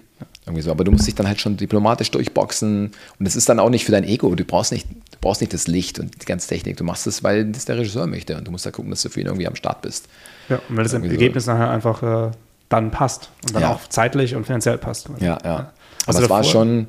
Und dann, dann haben wir ein Innenmotiv zum Beispiel. Du drehst halt ein Haus äh, im Studio ähm, und die drehen alles, macht ja auch jeder anders, ist auch okay, die haben alles gedreht mit, vor den Fenstern hatten die halt so Tag, so Day Grays, ich weiß nicht, mhm. ist wie Bluescreen, aber einfach nur grau ja. und haben halt mit Tungsten überall reingeleuchtet. Ja. So, und ich drehe aber grundsätzlich alles mit HMIs. Also Tungsten ist das schönere Licht, klar, wissen wir. Es macht auch keinen Unterschied. Aber für mich ist es schon so, es sieht, es sieht warm aus, aber es ist Tages, ich will das nicht so. Ich, dann, ich drehe alles auf HMIs, äh, HMIs und ich bounce das Licht. Also alle Fenster dann irgendwie in Opel drauf, so, ne? Und dann wir gehen durchs Set, der Regisseur sagt, was er will, ich flüstere es währenddessen einfach, ich mache das alles nebenbei schon, ich flüstere das alles sozusagen zu meinem Gaffer und meinem Key Grip und Dolly Grip, whatever, alles schon in die Ohren, die machen sich Notizen. Und dann siehst du aber, die gehen dann zum Producer und flüstern dann, und dann kommt der Producer zu mir und sagt so, Jala, wieso haben wir jetzt irgendwie 1200 Dollar irgendwie Folien gerade bestellt und wir das Set drehen wir seit zehn Jahren so, weißt du, und dann sprechen die mit dem Directing Producer an, was ist das für ein Typen angeschleppt, so, und, und du denkst einfach nur so, Digga, ich will einfach nur meinen Job machen ja. und du das ist so viele Sachen, die dir im Weg stehen dabei. Und das Ding ist ja auch nicht, und dann was kriegst du Nachrichten von einem, von einem anderen Kameramann, so, hey Jala, ich habe gehört, du drehst jetzt irgendwie ähm, auf HMIs, wir drehen aber alles bei Kunstlicht und äh, deine Softboxen, wir drehen das, ich habe die dann gemischt, weil die drehen auch alles soft. Und ich habe gesagt, okay, ich mache so ein bisschen halb HMI, ein bisschen Tungsten, ähm, ist sehr technisch. Ähm, aber die Bottomline, dann, der Gaffer gibt mir dann Notes, der, der Director gibt mir, der wie heißt das, der andere DP gibt mir Notes, die Production gibt mir Notes, dann ruft mich Visual Effects an und sagt, nee, wir brauchen das, müssen aber irgendwie, wir können nicht auf HMI drehen, weil das funktioniert nicht fürs Make-up, für die Dingens. Und dann findest du aber raus, stimmt alles nicht. Ja, klar. Das ist alles schon wahnsinnig. Und ich habe dann allen gesagt, ey Jungs, ich verstehe euren Look und mein Job ist es, euren Look zu maintainen, aber ich habe andere Tools, die ich benutze. Das sind Tools, die sind effizienter für mich, das sind Tools, die kenne ich, das sind Tools, die möchte ich gerne benutzen. Und wenn ihr keinen Bock drauf habt, dann gehe ich. Ich muss ja nicht sein. Das ist mir scheißegal, was ihr macht. Abgesehen davon sieht die Show auch scheiße aus. Das habe ich dir nicht gesagt, aber okay, ich nehme es zurück. Ähm, es ist keine Show, die visuell irgendwie spannend ist, dass man so ein Theater machen muss, so, so whatever. So, das ist so, naja, wir sind natürlich alle erstmal ein bisschen nervös. Aber das kommt natürlich, das Nervöse kommt natürlich auch, du hast halt keinen Namen da drüben so. Und du bist halt erstmal der Typ aus Deutschland, der keine Rolle hat und dem alle erstmal misstrauisch gegenüberstehen. Und ja, und wahrscheinlich auch die, äh, dein Team in dem Fall, die eben ähm, schon immer so arbeiten, zumindest auf der Show und wissen, dass das funktioniert. Wenn es nachher nicht funktioniert, klar, dein Kopf rollt vielleicht, aber die standen auch mit dem Ergebnis da, das irgendwie nicht passend ist und wahrscheinlich haben sie halt auch mehr Arbeit, weil ja. sie in, im Kopf ein bisschen neu denken, müssen irgendwie sich ein neues Thema reinfuchsen. Ich weiß ja nicht, wie die ticken, aber oftmals ist ja schon so, dass wenn das Neues passiert, was entgegen dem läuft, was du sonst schon immer so gemacht hast, ist halt anstrengend für den Kopf und für, für alles. Ja, außenrum. total. Wurde es besser? Ja, also alle Shows, die ich gemacht habe, waren am Ende ein Win, sozusagen. Ja. Du hast am Anfang stolperst du halt immer rein, weil du halt, ähm, das musst du halt wissen, wenn du rübergehst und Nobody bist, stolperst du halt rein und alle sind erstmal sehr vorsichtig. So kann der das. Und dann die Producer sind immer am Set und gucken, hältst du, das, hältst du die Zeit ein, hältst du das Budget ein, weißt du, was du machst. So, ne? Und dann aber so nach zwei Folgen, nach ein paar Wochen, alles okay, geil. Das läuft eigentlich super. Ja. Und ich bin auch mal, ich bin auch persönlich einfach jemand, der sehr, sehr ähm, äh, observant ist. Also ich gehe jetzt nicht hin und bin laut und habe voll die Dinger und leite und führe das alles und so. Ne? Ich höre erstmal allen zu und die quatschen alle und jeder hat Input und jeder macht sein Ding, aber ich weiß am Set, wenn es soweit ist und wir drehen in der Hitze des Gefechts, läuft der Laden. Ja. So, ne? und, aber bis du erstmal durch den Prep durch bist und es dann läuft, dauert Zeit. Und du musst halt durch diese Misstrauenphase durch. Ja. Und ja, und musst halt, politisch ist halt sehr, sehr schwierig. Und ich habe dann, das war, das war sozusagen, das waren jetzt zwei Shows und dann habe ich noch eine gemacht, die hat mich dann über, der Directing Producer hat mich dann überredet, die nächste Staffel zu drehen. Und er meint, du brauchst für die Rolle, das sieht super aus, wenn du nach Amerika kommst. Und dann wirst du zurückgefragt. Das ist ja auch nochmal eine Ehre, dass du überhaupt, du wirst auch oft nicht, du wirst ja nur gefeuert, wenn du richtig scheiße bist. Ja. Und wenn du nicht richtig scheiße bist, aber das irgendwie so durchgeht, wirst du für die nächste Show einfach nicht nochmal angefragt. Das ist halt einfach so ein Gentleman's-Ding. Und ich wurde halt wieder angefragt und wollte es aber nicht machen. Dann haben sie natürlich erstmal Gage verdoppelt. Also du bist sozusagen vom, vom Scale und Nobody zu Gage verdoppelt. Ja. Ich habe auch gesagt, ich will den Look ändern. Ich finde das irgendwie, das interessiert mich nicht. Ich will nicht zweimal das Gleiche machen, hier so halb schwarz-weiß und Lock-Offs. Keiner bewegt sich. Nee, ich will einfach eine normale Show machen, mit, die, die besser, die anders aussieht, ähm, das mich mehr interessiert. Die Kamera bewegt sich. Ähm, ich will eine andere Crew haben. Ich will auf anderer Technik drehen. Ich will mehr Geld. Ich will das und das und das. Und ich habe denen irgendwie so eine E-Mail geschrieben mit, mit ähm, so, ich glaube, 18 Stichpunkten. Und der Directing Producer meint, ja, alles klar, kriegen wir hin sprich nur mal mit dem, sprich nur mal mit dem Produktionsleiter. und dann habe ich es hab einfach ohne die Agentur gemacht und weil der, der, der, der Producer, der hat auch Tree of Life gemacht und so, ist ein geiler Typ. Mhm. Das ist ein Schweizer, die nennen ihn auch Swiss Hammer. Ja. Und ich habe mit ihm einfach E-Mails, er war in Bali im Tauchurlaub und ich war irgendwie am Set und habe drei E-Mails ausgetauscht und wir haben einen kompletten Deal gemacht und ich habe 16 von den 18 Punkten bekommen, ohne Agentur, ohne nix und habe dann gesagt, okay, ich mache jetzt noch eine Staffel. Ja. Ah nee, mein Deal war, ich mache eine halbe Staffel. Und das gibt es ja auch nicht, weil ich gesagt ich kann nicht nochmal acht Monate ja. in fucking Texas sein, away from family. Und ich so, okay, vielleicht machst du nur ein halbes, machen wir eigentlich nicht. Da müssen wir auch erstmal die ganzen Studios überzeugen. Aber für dich würden wir Ausnahme machen, du kannst eine halbe Staffel drehen. Und dann überlegst du es dir einfach. Also ist schon krass, oder? Also komplette Technik neu, also diese ganzen Punkte, das ist jetzt, das ist ja schon, was den Ablauf angeht, schon so ein bisschen fundamental, was, was du da ändern wolltest oder geändert hast. Und dann quasi den Aufwand plus mehr Kohle on top für dich, für die ganze, alles tauschen kostet Geld, plus dann nur quasi eine halbe Staffel. Das heißt, die müssen ja, brauchen ja auch wieder einen DP, der dann übernimmt und den Look mit den Tools im Idealfall weiterführt. Das stimmt und es hat natürlich nur funktioniert, weil ich jemanden hatte, der, der unbedingt mit mir arbeiten wollte. Ja. Und ich habe ich es gehasst, mit ihm zu arbeiten. Das ist einer meiner schlimmsten Kollaborationen im, äh, im Sinne von äh, visuell. Also ich finde, die Sachen, die ich visuell gemacht habe, sehen am, sehen am äh, schlimmsten aus, persönlich. Aber weil er halt so dankbar war und die Attitude war toll und er hat mich geliebt, habe ich gedacht, okay, why not? Ich mache es ja. für ihn. Ich, ich schraube mein Ego runter, ich mache das jetzt für ihn, ich mache das für die Rolle ähm, und why not? Und ich habe es dann als Challenge auch gesehen. Ich so, okay, whatever. So, ich, ich, ich, leuchte das alles weg, ganz schnell, drei Kameras, kein Problem. Zack, zack. Ja, aber er ist dann auch so, weil er stellt zwei Kameras auf, wir drehen und dann hörst du so, Set, nee, nicht Set. Und dann, weil der Regisseur noch eine Kamera aufstellt, hey, mach mal die C-Kamera hier unten, leuchtet den Steiger, schießt auf den Steiger und kommt dann zu mir, Jala, kannst du den Steiger irgendwie, brauchen wir den da hinten? Was ist halb im Bild? Ich so, Digga, nee, brauchen wir nicht, mach ich aus, kein Ding.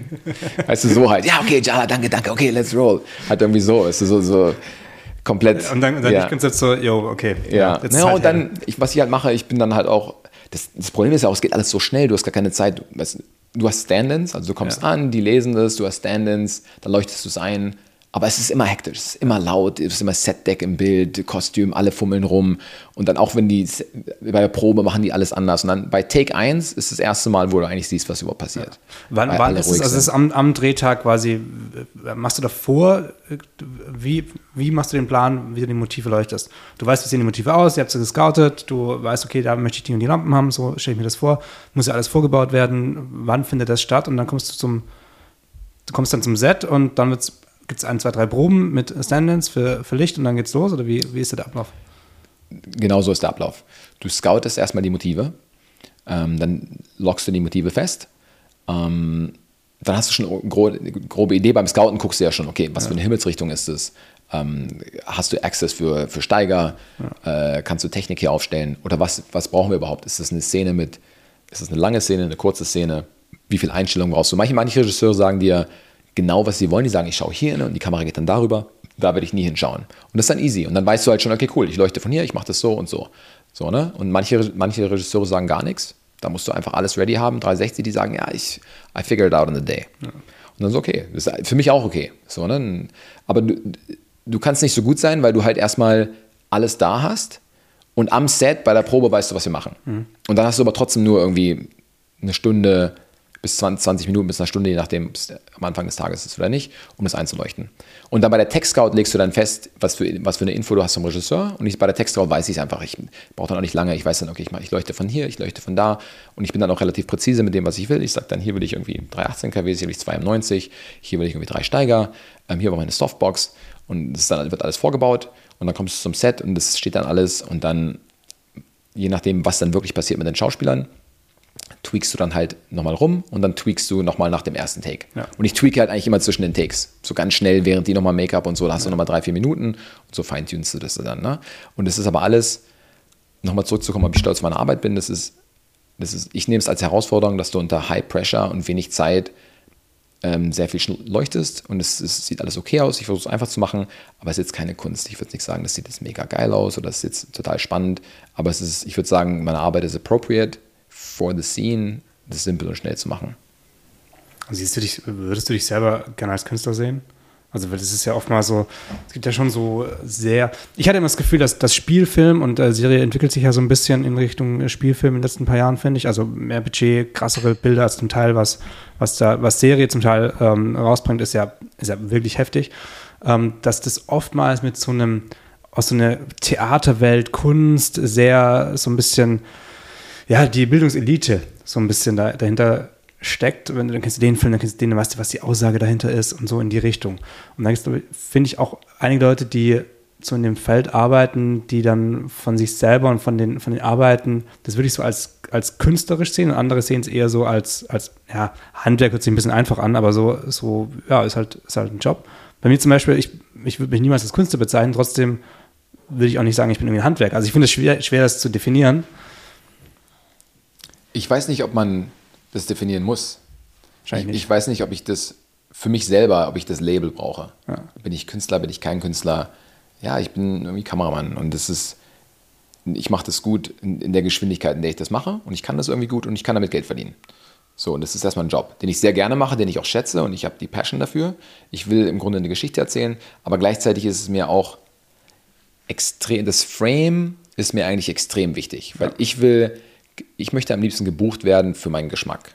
So, jeder denkt natürlich, dass er einen guten Geschmack hat, aber das ist so für mich, mir sind die Bilder nicht egal, auch wenn ich das jetzt so vielleicht so rüberkommt. Aber du musst dann auch einen Kompromiss. Ich, ich bin extrem schnell mit dem, was ich mache, weil ich Entscheidungen treffe und ich weiß, okay, das ist jetzt für TV, das muss schnell gehen, das ist eine schnelle Szene und ich verzuppel mich da jetzt nicht. Ich brauche jetzt nicht zwei Stunden, das einzuleuchten. So, das funktioniert dann in sieben Minuten, in zwölf Minuten. Ich bin da sehr präzise und das ist dann good enough to go. So, und ich brauche das Label nicht, ob man jetzt Künstler ist oder whatever, das brauche ich nicht. Ähm, aber ich mache, was ich mache, mit Passion und ich hoffe irgendwann, dass ich ein Projekt habe, wo ich sagen kann, damit bin ich happy. So, das ist so, du bist, glaube ich, ja schon, ich glaube mit Abstand, ich, mit Abstand betrachtet sind manche Sachen irgendwie gut, die du gemacht hast und manche Sachen auch anders. So manchmal werden die Sachen besser, oft werden sie nicht so gut und das ist dann irgendwie auch egal. Das ist dann whatever. Yeah, yeah. whatever. So, das ist dann, okay, du hast es jetzt gemacht. Musst du das jetzt zeigen? Musst du es nicht zeigen? Ist es jetzt, ja, ich weiß nicht. Es ist auch, glaube ich, keine, ist keine Frage, auf die es so eine klare Antwort ja. gibt. Es kam mir nur so, so nebenher, weil ich da schon öfter darüber nachgedacht habe, was, was, was ist man da eigentlich? Und ja, das labeln zu wollen, ist dumm eigentlich, weil das braucht es nicht. Trotzdem kam mir das irgendwie schon so ein paar Mal, kam mir schon ein paar Mal so den Kopf. Ja, ich weiß nicht, ob es dumm ist. Ich meine, manchmal hilft es zu sagen, das ist mein Label, das ist, was ich mich jetzt sehe. Das ist, worin ich mich jetzt sehe und es hilft dir dann sozusagen, dich ja auch zu guiden in die Richtung. Ja. So, ne? Ja. Ähm, ob ich jetzt nur ein Handwerker bin, weiß ich auch nicht. So, das ist klar, du machst, das ist schon Handwerk, aber ich, das Problem beim, jetzt bei, dem, bei der Serienwelt, was ich gelernt habe, ist, dass du halt eben kein, kein Künstler bist, obwohl das, was du machst, eine Kunst ist, im Sinne ja. von, ich bin da eigentlich eher ein Manager. So habe ich das Gefühl. Ne? Weil ja, du, ja, du, hast halt, wie gesagt, das Drehbuch. Du machst den Breakdown. Die Regisseure erzählen dir das, das Blocking, was sie machen wollen. Und dann ist dein Job, die richtige Technik zu bestellen. Ähm, ein Schedule zu machen mit den ADs, dass du es zur richtigen Tageszeit drehst. Ähm, ähm, die richtige Crew zu haben, äh, mit dem Production Designer über Farben zu sprechen und das ist sozusagen, du managst alles die ganze ja. Zeit. So, ne? Du managst dann äh, das Kameradepartment, wie gesagt, das Skript, das Electric, äh, du sprichst mit Regie, Regie, Produktion zu sein und bist halt permanent am Planen, am Preppen, die Schedule ändert sich die ganze Zeit, Covid kommt dazwischen, Schauspieler springen ab, die werden krank und ist, du bist halt mit dem, also ich bin sozusagen, ich würde sagen, 90 Prozent meiner Arbeit ist, ähm, ist Managing. Ja. Managing Schedules, Equipment, all das Zeug. Und dann, und dann ist 10% vielleicht wirklich das Leuchten, was du dann aber auch zu dem Punkt, wo du sagst, wo kommt die Kamera hin und wie leuchtest du das, das passiert dann an dem Tag, ja. kurz du davor. Leuchtest, du leuchtest eher Räume und hast die Möglichkeit, die Kamera einfach. Ich leuchte immer Schauspieler. Schauspieler. Ja. ja. Du fängst an mit dem Raum ähm, und dann guckst du, wo stehen die Schauspieler ja. und dann leuchte ich, leuchte ich das schon. Ja. So, ne? Aber es ist, wie gesagt, es ist auch einfach sehr, relativ simpel. Ich mache jetzt keine Kunst, das ist, das ist tatsächlich immer einfach nur, es ist ein Seitenlicht.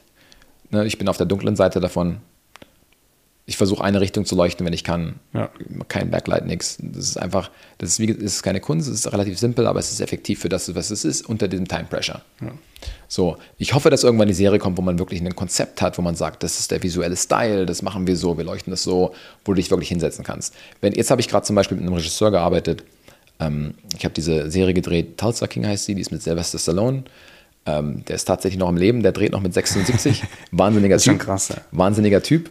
Ähm, und ich habe davor mit einem, das war halt auch krass, weil ich habe ich hab mit einem Regisseur gedreht, der, ähm, der Kameramann war vorher, mhm. again. Mhm. Und ich habe schon gedacht, oh fuck, wieder ein Kameramann. So, jetzt musst du wieder über. Ist es ein 35 oder ist es ein 40 oder was machen wir eigentlich so, ne? so? Und ich will das aber hier oder hier. Das ist, wird dann halt wieder so diskutieren über Linsengrößen und so. Weil, wie gesagt, das ist mir halt wichtig. Mir ist es, es macht für mich einen Unterschied, ob du auf einem 32 oder 27 bist. So, und für manche Regisseure ist es egal, und manche Regisseure kennen sich extrem gut aus. Mit manchen Regisseuren kann man kollaborieren. Und mit manchen hast du, wenn du halt einen erwischt, der keinen guten Geschmack hast oder der einen anderen Geschmack hat als du, ist halt schwierig. Anyway, ich hatte halt so dieses Vorurteil schon. Das Problem bei dieser Show schon wieder, oder ich sage jetzt mal bei einer dieser Shows, ich will jetzt wieder keinen Namen nennen, äh, war halt, dass die Show wieder established wurde von einem, von einem anderen Kameramann. Ich habe bisher noch keine meiner eigenen Shows etabliert. So außer vielleicht Fear the Walking Dead Staffel 6, da habe ich den Look geändert. Aber das war dann auch Staffel 6 und nicht Staffel 1. Ne? Weil du, bis du deine erste Folge bekommst, deine erste Staffel von vorne Setup, ist auch nochmal ein neuer Schritt. Ne? Anyway, es war wieder seine Crew, seine Technik, ähm, alles wieder, was er sozusagen established hat. Ähm, es war auch wieder krass, dass ich das so bekommen habe. Es sind dann Leute von, es sind große Leute, du bist im Interview mit sieben, acht, neun weißen alten Leuten und denkst so, wie soll das so klappen? Die können für diese Serie können sie jeden buchen. Ja. Weißt du, mit wem du, gegen wen du da quasi mm. pitchen musst das dann nicht? Oder mit wer da? Nee, manchmal sagt die Agentur, ja, der ist noch im Pitch oder ja. der und äh, manchmal weißt du das halt nicht. Und das ist auch egal. Ich bin jetzt an dem Punkt, wo das. Ja, ich würde es nicht wissen wollen. Das ist nämlich eher. Ah, so. das, stört also, mich, das stört mich nicht. Ja. So, ich mache mir da auch keinen Kopf. Ich, ich gehe rein in das Interview und sage, was ich denke und was ich mache, wie ich das fühle. Manchmal machst du ein Lookbook, wenn sie danach fragen, vorher, ja. manchmal nicht. Aber du hast dann meistens das Interview mit, der, mit dem Showrunner, mit den Producern, Director, manchmal Studio-Heads. Je nachdem, wie unerfahren du bist mit der Rolle, desto mehr Leute hast du im Interview, die dich abchecken wollen. Und das Interview lief super. Nach 15 Minuten haben die schon gesagt, ey, du bist unser Top-1-Favorit. Weil ich auch gesagt habe, ich habe am Ende gesagt, ich weiß, ich habe sozusagen nicht die, die Credits, die andere Leute haben, aber I make up for it mit dem, ähm, meiner Attitude und Enthusiasm, das ich habe für das Projekt, was ich halt toll finde. Und haben gesagt, genau das suchen wir. Und ich glaube, ich hatte auch wieder Projekt äh, Glück, dass sie Leute gesucht haben, die noch hungrig sind und mehr, die nicht so jaded sind. So, ne? Und deswegen habe ich den Job bekommen, glaube ich, vielleicht, who knows. Ne? Wie gesagt, ich habe es ich wieder, nicht, wieder nicht etabliert. Das heißt, ich hatte wieder einen Kameramann und ich fand es auch einfach nicht gut, was, was die, das Style und Konzept fand ich dann auch ein bisschen weird, kam dann raus. Ich habe dann gesagt, ey, soll ich mit zum Look-Test kommen, Kameratest? Und er wollte, war aber so, nee, ich mache das alles alleine und so. Und ich habe dann meinen DIT reingebracht, weil jemanden wollte und mein DIT meinte dann so, ey, sorry Jala, ich war jetzt mit dem irgendwie beim im Test und das sieht alles scheiße aus. Ich habe 40 Latz gemacht für den und das sieht irgendwie nicht gut aus. Ich kann den Job nicht, ich kann nicht den Job mit dir machen. Und er hat dann abgesagt und dann, anyway, hat dann jemand anderen gefunden und ich dachte schon so, oh fuck. Und dann habe ich halt, wie gesagt, die fangen dann an zu drehen, während du preppst und dann siehst du halt die Bilder und denkst so, oh, Alter, das ist ja kriminell, was, wie, funktioniert das? Anyway, äh, das war halt deren Style. Und das war dann wieder so eine Sache. Du kommst dann wieder rein, das ist so vorgegeben. Und wie gesagt, dann bekomme ich halt den anderen Typen, der dann auch Kameramann ist, als Regisseur. Der ist aufgestiegen vom Kameramann zum Director, Directing Producer, Executive Producer, alles ja, Mitte 40, ja. macht jetzt die dicksten Shows. Ja. So, und der hat mir dann gesagt, wir haben von ganz oben gehört, was die drehen, das gefällt uns nicht so richtig. Und wir sollen so unser eigenes Ding machen. Und ich sagte, ja, aber es geht nicht. Ich wurde jetzt angestellt von dem, weißt du. Und das sind dann auch Oscar-nominierte, Emmy-nominierte große Shows gemacht vorher, die mich eigentlich gebucht haben. Ähm, und du hörst dann aber von dem neuen Regisseur, dass denen das eigentlich nicht gefällt, aber keiner sagt denen das. Und wir drehen es aber so ein bisschen anders. Uh, und zusätzlich auch wieder so ein politischer Fuck-up. hast du das Ding am Laufen. So, ne? Du hast die einen Leute, die das so drehen wollen. Dann hast du den, den Produktionszeit dazwischen, der auch wahnsinnig schwierig und anstrengend ist. Und dann hast du den neuen Regisseur, der mir sagt, dass die Linie, die die fahren, eigentlich nicht so gut ist. Und dann fahren wir halt unsere eigene Linie und machen es so ein bisschen anders. Und ich habe aber ein schlechtes Gefühl, weil ich eigentlich loyal sein will zu den Leuten, die mich ja, angestellt ja. haben. Der Produktionsleiter sagt, sagt, aber, weil ich mit dem vorher schon gearbeitet habe, sagt dann aber, ähm, auch witzig, das war übrigens der Produktionsleiter, der dann auch, mit dem ich das Argument hatte, dass wenn ich nicht die Steiger bekomme, bin ich nicht der Richtige und gehe nach dem ganzen Dings. Aber am Ende waren die, okay, du hast recht gehabt, Charles. Also wir, haben, wir verstehen, du machst das nicht fürs Ego, du machst das fürs Projekt und du bist trotzdem schneller, es kostet nie, whatever er hat sich gedreht und der war dann so, nee, ich habe dich gebucht. So, du bist jetzt so, das, der unterschwellige Ton ist, dass der, der dich bucht, in dem Fall der Producer, ähm, dass du, du bist halt sein Mann so, ja. ne? und du bist jetzt so auf seiner Seite gegen wenn es dann gegen gibt. Und ich dachte, was ist das für eine politische und Scheiße? Du, du weißt wieder. aber auch gar nicht, ob das jetzt quasi nur, nur in Anführungsstrichen von dem, der dich gebucht hat, von deinem, von deinem äh, Directing Producer da, der, der Kampf ist oder ob da wirklich von oben dann nochmal andere genau. Kämpfe gekämpft werden. Du weißt nicht, welches Zahnrädchen oder genau. bist in dem ganzen. Und ich war dann halt so zwischen dem, wieder mit dem Directing Producer, der mich ja. dann eigentlich angestellt hat und dem Producer und der meinte, ja, Jala, ich habe dich vorgeschlagen und so. Und der Directing Producer meinte dann so, nee, no matter, no matter was er sagen würde, ich habe dich gebucht, weil ich dich gut finde. Und jetzt bist du so, okay, eigentlich hat der, der Regisseur dich gebucht und der Producer sagt, er hat dich gebucht. Das ist halt komplett politisch, das ist völlig, ja. völlig behindert. Und denkst du, was willst du eigentlich noch deinen Job machen? Und jetzt checkst du dazwischen. Anyway, so und dann haben wir, wie gesagt, den Look so ein bisschen geändert. Also auf längeren Linien, die haben alles so, weißt du, so, der Look war dann so Paris, Texas, ähm, die ganzen alten Filme aus den 70er Jahren. Und das fand ich eigentlich gut so. Ne? Und dann aber umgesetzt mit einer Sensibilität, die ich auch nicht so richtig verstanden habe und alles sehr, sehr weit und statisch, so immer so auf ein anamorphotisch gedreht, aber dann auch drei verschiedene Aspect Ratios, 40 mhm. verschiedene Looks. Und denkst so, oh, das ist ja auch nicht, ich versuche wie gesagt immer so simpel wie möglich simpel, und dann auch anamorphotisch für TV, was macht ihr, ist auch egal, das ist, ich bin, ne, und dann haben wir unser eigenes Ding gemacht, war ein bisschen länger, haben die Kamera bewegt, haben es ein bisschen schöner, anders geleuchtet, ähm, und dann kriegst du Feedback von den anderen und sagen, ey, ihr dreht das überhaupt nicht, wie wir das drehen, ihr müsst es eigentlich so etablieren, wie wir das machen. Der DP schickt mir die ganze Zeit irgendwelche Passive-Aggressive Notes, weil ich das so ein bisschen anders mache. Und spreche dann wieder mit meinem Regisseur, der sagt, nee, nee, die finden das, was wir machen, besser, als dass wir es nie machen. Und die anderen sagen, du musst es aber so drehen. Und denen hat aber keiner gesagt, wie die das eigentlich drehen wollten. Und die waren dann auch mal so, ja, ihr seid ja nur das B-Team. So, ne? Und du denkst so, hä, wir drehen ja die gleiche Show, das soll ja alles gut aussehen, es geht nicht A oder B-Team. Aber es war also deren Attitude schon wieder so, ne? ja. ne? Anyway, und wir sind dann, haben dann, wir, da haben wir Blogs gedreht, zwei, zwei Episoden Prep, zwei Episoden Dreh. Ne? Und dann nach zwei Episoden haben sie dann finally den anderen Leuten gesagt, ähm, ihr müsst es eigentlich so drehen, wie Jala es dreht. Und dann war es natürlich nochmal politisch schwieriger. So, ne? Und dann gibt es noch zusätzlich Nachdrehs. Das ist Millionenhöhe Nachdrehs für Sachen, die dann bei den anderen zu dunkel war, nicht genug Blockage und so weiter. Und dann dürfen die das nicht nachdrehen. Das heißt, ein neuer, neuer Regisseur sagt, ich muss das Zeug für den Kameramann nachdrehen und ich so, wieso drehe ich das jetzt für ihn? Und so, nee, die Showrunner wollen, dass du das drehst. Und halt so, also politisch komplett, komplett schwierig. Aber wenn es alles etabliert ist, dann läuft es ja trotzdem im Hintergrund irgendwie ab. Also beeinträchtigt dich das in deiner Arbeit krass? Ja. Das ist ja, wenn das einmal alles gesetzt ist, dann müsste das ja laufen. Wenn es alles, ja, es, ja, schon, es beeinträchtigt dich, weil es natürlich dich emotional beschäftigt. Und ich in meinem Fall auch sehr emotional bin oder auch sehr intuitiv bin und sehr sensibel bin in dem Sinne. Und das schwört dann halt trotzdem in dem Kopf mit drin, was eigentlich so abgeht. Und du denkst halt so, boah, damals, als ich Kurzfilme gedreht habe, war das halt du und der Regisseur und du machst es mit so wenig wie möglich und es sieht geil aus und alle sind happy und gute Laune. Und jetzt kämpfst du mit diesem politischen ja. Zwang. Und dann drehst du zum ersten Mal mit einem A-List Superstar und der dann auch sagt, ich will eigentlich nicht proben. Ähm, ihr seid jetzt einfach ab mit dem Second Team und ich komme da dazu. Naja, und dann habe ich halt, klar, dann drehen wir es mit dem Second Team, wir denken, okay, der würde vielleicht hier hingehen, dann geht er dahin, dann leuchtet es so. Dann drehen wir, drehen wir den ersten Take und dann ist alles anders. Ja. Und dann, okay, whatever, ich gehe schnell rein, ich mache jetzt eine kleine Veränderung, dauert zwei Minuten und dann zieht er dich an die Seite und sagt, ey, das bringt mich Konzept aus dem, das bringt mich jetzt komplett aus dem Konzept, dass du jetzt noch am Licht rumzuppelst, so, ne? Ähm, auch wenn es nur so zwei Minuten waren und im Hintergrund alles leise abläuft. Und dann lernst du halt, okay, you know, whatever. Dann A, musst du es vielleicht nicht korrigieren und B, habe ich jetzt einfach angefangen, du hast dann einfach überall Licht. Du riggst es einfach überall, ist alles auf dem iPad jeder Take ist ein bisschen anders, steht woanders und dann korrigierst du das so im Hintergrund. Und das ist, was ich meine, wo du halt, es ist nicht wie beim Spielfilm, wo du hingehst und die Schauspieler müssen die Marken 100% treffen und da ist das Licht und das tweakst du dann so und die gucken zum Licht und ey, das ist dann einfach schnell, die haben keinen Bock zu warten, die kommen eine Stunde zu spät aus dem Trailer.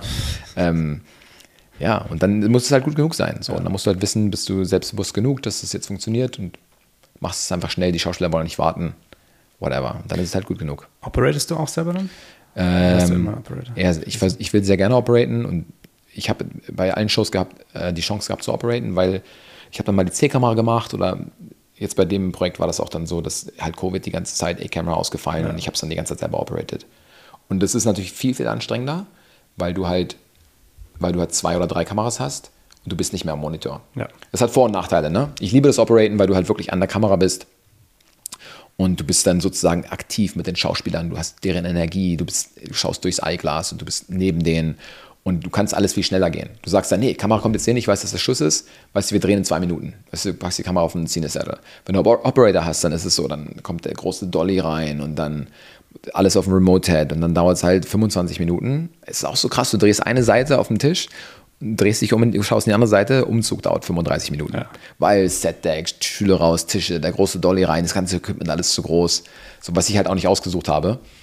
Ähm, und ich bin aber halt auch sehr spezifisch mit den, mit allem, weil ich halt alles sehr klein und kompakt, weil ich einfach weiß, das macht es halt einfach schneller so. Ne? Aber klar, dann ist es wiederum, wenn du, wenn du nicht operatest und DPst und die jetzt aber einfach nur die Kamera dahinstellen, wie du es eigentlich willst, sagst du dann während des Takes, okay, schwenk links oder tipp ab und das können die dann nicht, weil die dann nur auf dem Cineberg sind. Aber wenn ja. du es selber gemacht hättest, whatever, ist schon okay. Und deswegen versuchen die halt, dir die größte Möglichkeit zu geben. Und ich bin aber trotzdem so micromanaging und sage, nee, jetzt legen wir hier nicht 20, 20 Minuten lang irgendwelche Planken auf den Boden für einen Dolly. Das ist nur eine Sliderfahrt, die dauert, weißt du, das sind zwei Fuß Slider, das machen wir jetzt einfach so. Und dann, ja, aber es ist so Micromanaging, das ist mir scheißegal. Ich will das schnell und ich weiß, was wir brauchen und halt so. Und das dauert dann auch erstmal, bis du überhaupt den, den Vibe findest. Ja. So, aber ich habe ich habe bei allen Projekten, auch wenn sie politisch schwierig waren oder whatever, immer lernst du ein, zwei, drei Leute kennen, die super sind. Das sind so Keeper und du collectest ja eigentlich sozusagen auf deinem Weg collectest du ja so eine Crew, eine Familie ja. und hoffentlich hast du dann irgendwann die Leute, mit denen du dein Leben lang arbeiten kannst. So, ne? Und ich habe auf dem Projekt, auf jedem Projekt habe ich einfach fantastische Leute kennengelernt. So und bin sehr happy darüber. Und du lernst auch von jedem irgendwie was. Wie, wie, wie, ist dein, dein Leben dann in LA? Lebst du überhaupt in LA? Weil ich lebe in LA. Wie viel, ähm, ja, offiziell, aber wie, wie viel bist du auf Drehs, die dann quasi nicht? Ich habe zwölf Jahre lang extrem viel durchgedreht, ohne Pause. Ja. So alles. Auch wenn ich zwischen Werbung habe ich dann freie Projekte gemacht und dann irgendwie was anderes und Freunden geholfen, immer irgendwas gedreht. Und das fand ich super und ich habe den Lifestyle geliebt. Und dann aber, wie wahrscheinlich bei vielen auch, äh, in der Pandemie hast du einfach diese, diesen Break gehabt für sieben, acht Monate. Und da war das dann so, wo du gemerkt hast, boah, ist ja, weil du verpasst dann nichts. Du sagst, okay, keiner dreht, ja. du verpasst eigentlich nichts. Die Karriere ist gerade nicht wichtig, alle sind auf Hold. Und jetzt lernst du eigentlich, was gibt es eigentlich noch im Leben? So, was ist, ist eigentlich irgendwie auch geil, einfach zu chillen. Ich habe dann angefangen, irgendwie Spanisch zu lernen, Klavier zu spielen. Ähm, fängst dann an, oh, Real Estate ist interessant, da musst du vielleicht gar nicht mehr und Krypto und Stocks und alles, wofür du nie Zeit hattest. Du machst Urlaubs und Roadtrips und Motorradfahren, Reiten, alles, was es halt so gibt. Flugschein angefangen, irgendwie so Bootsführerschein und das ganze Programm, weil du halt Zeit hattest und du lernst dann einfach eine andere Seite von dir kennen und eine andere Seite vom Leben und denkst, das ist eigentlich total spannend. Und dann geht die Arbeit wieder los und dann denkst du dir eigentlich, okay, das ist jetzt sozusagen, ich definiere mich jetzt halt nicht mehr über meinen Job und nicht mehr über meine Karriere und das ist auch nicht wichtig. Ich habe es jetzt bis dahin geschafft, wo ich jetzt anständig irgendwie einen Job habe und jetzt versuche ich sozusagen die Balance zu finden zwischen meiner Arbeit und meinem Leben. Und ich habe dann halt, wie gesagt, drei, drei, Staff, drei verschiedene Sachen gedreht und dann kam Covid und dann habe ich gesagt, okay, jetzt fange ich an, ähm, mir meine, am Anfang musste ich erstmal das annehmen, so, deswegen habe ich dann irgendwie zwei Staffeln, Fear the Walking Dead, dann The Walking Dead und dann kommt aber nur noch so Horroranfragen. So, mhm. ne? ja, bist du Horrorfilmanfragen. Ja. Genau. Und dann bist du aber noch nicht etabliert genug, dir die Projekte auszusuchen. Ja. Und dann sagst du, okay, jetzt warte ich auf das Projekt, was kommt. Und dann habe ich halt acht Monate lang gewartet, bis ich dann äh, eine Show gefunden habe, die ich gut fand. So, und die ich dann auch bekommen habe. So, und das war dann irgendwie Mike Tyson. Das, war ja. Mike, das heißt Mike. Es kommt auf Hulu, es kommt in zwei Wochen raus. Und das war ein Biopic, was ich toll fand. So, und das könnte cool werden. So, und ich bin gespannt, wie sozusagen die ganze, die ganze Staffel ist. Es ist eine achteilige Miniserie und es war super cool. Wir hatten einen äh, DP. Ich habe seine Sachen, seine Arbeiten gesehen und war komplett, zum ersten Mal war ich halt komplett geflasht und dachte so, oh fuck, ich weiß nicht, ob ich das überhaupt machen kann, was er macht. Weil ich das, du, das liefern kannst. Also ob ich das liefern kann, was ja. er macht, weil ja. ich fand das wahnsinnig toll. Ich habe gesagt, ich habe eine Show, die ist wahnsinnig toll etabliert und ich war einfach beeindruckt und wusste nicht, ob ich das liefern kann. Ja. Und habe dann aber auch gesehen, wow, krasses Operating. Das ist richtig gutes Operating. Ich will auf sofort ein Set, ich will den Operator kennenlernen, weil ich auch so extrem spezifisch bin, mit dem Operaten. Und du findest Leute, die das seit 20 Jahren machen, den größten Film und es ist einfach schlechtes oder nicht präzises Operating. Und ich liebe natürlich Fincher, wie, alle, wie viele mhm. Leute auch, weil es einfach ist pervers ähm, präzise. Ja. Ja, das aber, wissen wir, ist ja alles gereframed und so weiter. Und ich mag das aber, wenn es sehr präzise ist. Anyway, sein Operating war insane. Und ich auch Take 1 halt schon immer. Ne? Und der, ich habe ihn dann, bin dann Set und wusste Operator. Und dann so, was, der Typ da? Also 35. Weißt du, da macht aber Trinity mit dem langen, mit dem langen, äh, wie heißt das, äh, extra long arm, ja. äh, Steadicam, hat seinen eigenen, weißt du, Ari SR, SRH, ja. äh, wie heißt der, Ari SRH 3 Head, whatever, hat sein ganzes Equipment da. Wahnsinnig cool. Der nimmt jede Note, die du ihm sagst, versteht er. Er ist selber nie happy mit dem, was er eigentlich macht.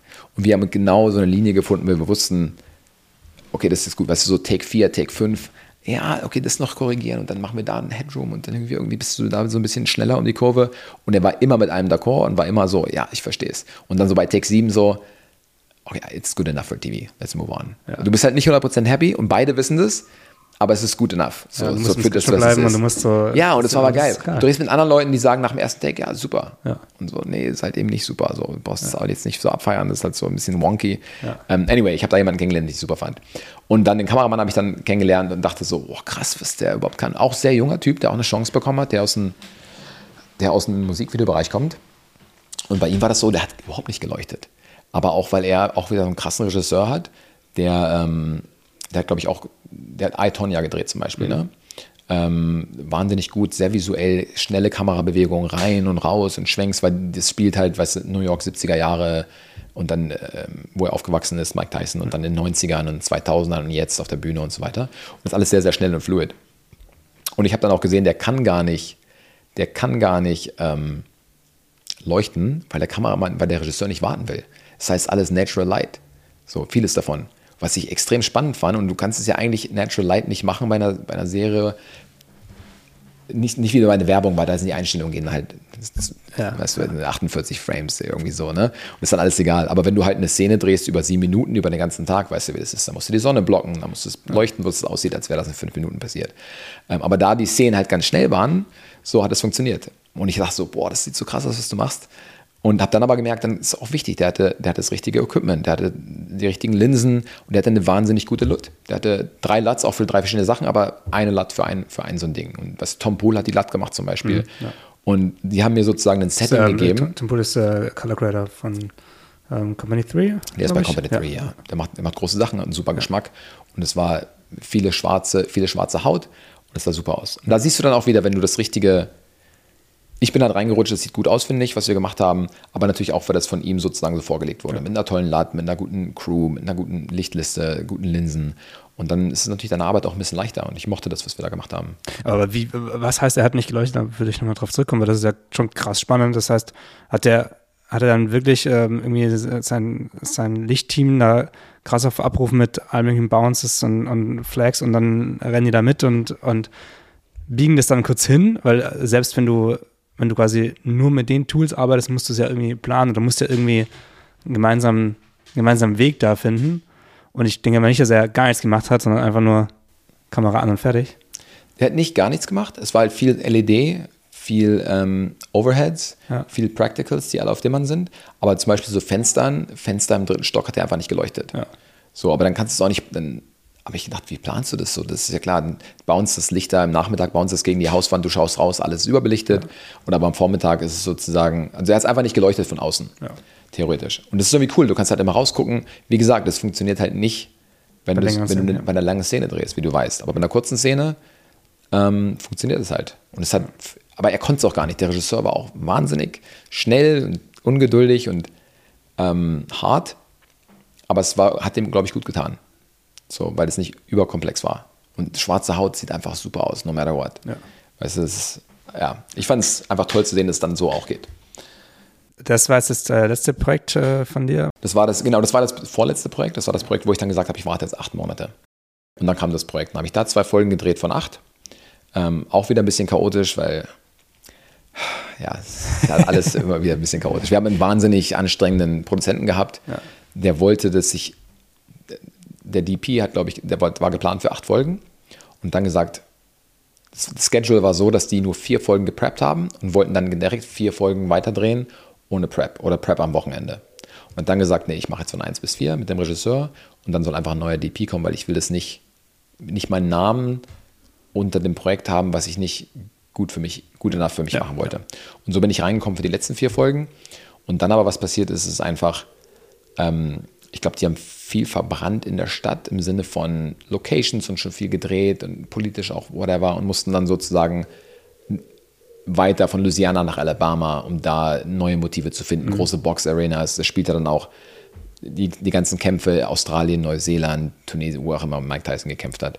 Und du brauchtest mehr Motive. Und sprich, du konntest nicht mehr am Wochenende einfach so scouten, weil das, du musst in einen neuen Start fliegen, musst du machen. Und ich konnte dann, ich wollte auch nicht remote scouten, habe mir noch einen DP eingeflogen. Der dann, ich habe zwei Folgen gedreht und dann kam noch ein DP für, für andere zwei Folgen. Was da aber auch passiert ist, ich bin dann gegangen nach meinen zwei Folgen und dann wie gesagt, ich will das Projekt wieder nicht nennen, wir wissen, worüber wir sprechen. Ich habe dann einen Anruf bekommen, als ich gegangen bin und es hieß dann, ähm, ja, der Produzent ruft mich an und sagt, ja, ich habe hier die Nummer 1 am Telefon, ein Schauspieler, der will mit dir sprechen, hast du kurz Zeit? Und ich sagte, ja, okay. Und dann meinst du, hey, Jala, bitte, kannst du zurückkommen? Ähm, der Regisseur ist durchgedreht hier und der Kameramann und, und nicht, alles nicht geil und so. Und würdest du kommen? Und die ganze Crew ist gegangen. Und ich so, was? Und so, ja, die ganze Crew hat gekündigt, ganze Kameraabteilung so 20 Leute haben gekündigt und die haben gesagt, die würden nur zurückkommen, wenn Jala zurückkommt. Und ich so, oh, das ist jetzt aber politisch. Und dann, die, dann sagen die, okay, kannst du dann den, den, Regisseur in den Griff kriegen, so, ne? Ähm, weil die drehen jetzt plötzlich so Musikvideo-Style. Und dann sagst du, ist, du willst jetzt auch nicht Nein sagen, weil weißt, das ist halt schon auch eine Ehre und es fühlt sich natürlich flattered, was auch mal gefährlich ist. Ähm, wusste aber auch nicht, ob ich es machen sollte oder nicht weil es ist auch nicht dein Job, den Kamera, den Regisseur irgendwie in Schach zu halten, aber irgendwie auch schon, wenn es von der Produktion kommt. Ich habe dann gesagt, lass mich so überlegen, vielleicht mache ich das. Und dann gesagt, okay, wenn du es vielleicht sagst, dann spreche ich mit der Crew, die kommt zurück und dann müssen wir mit dem Studio aber auch sprechen.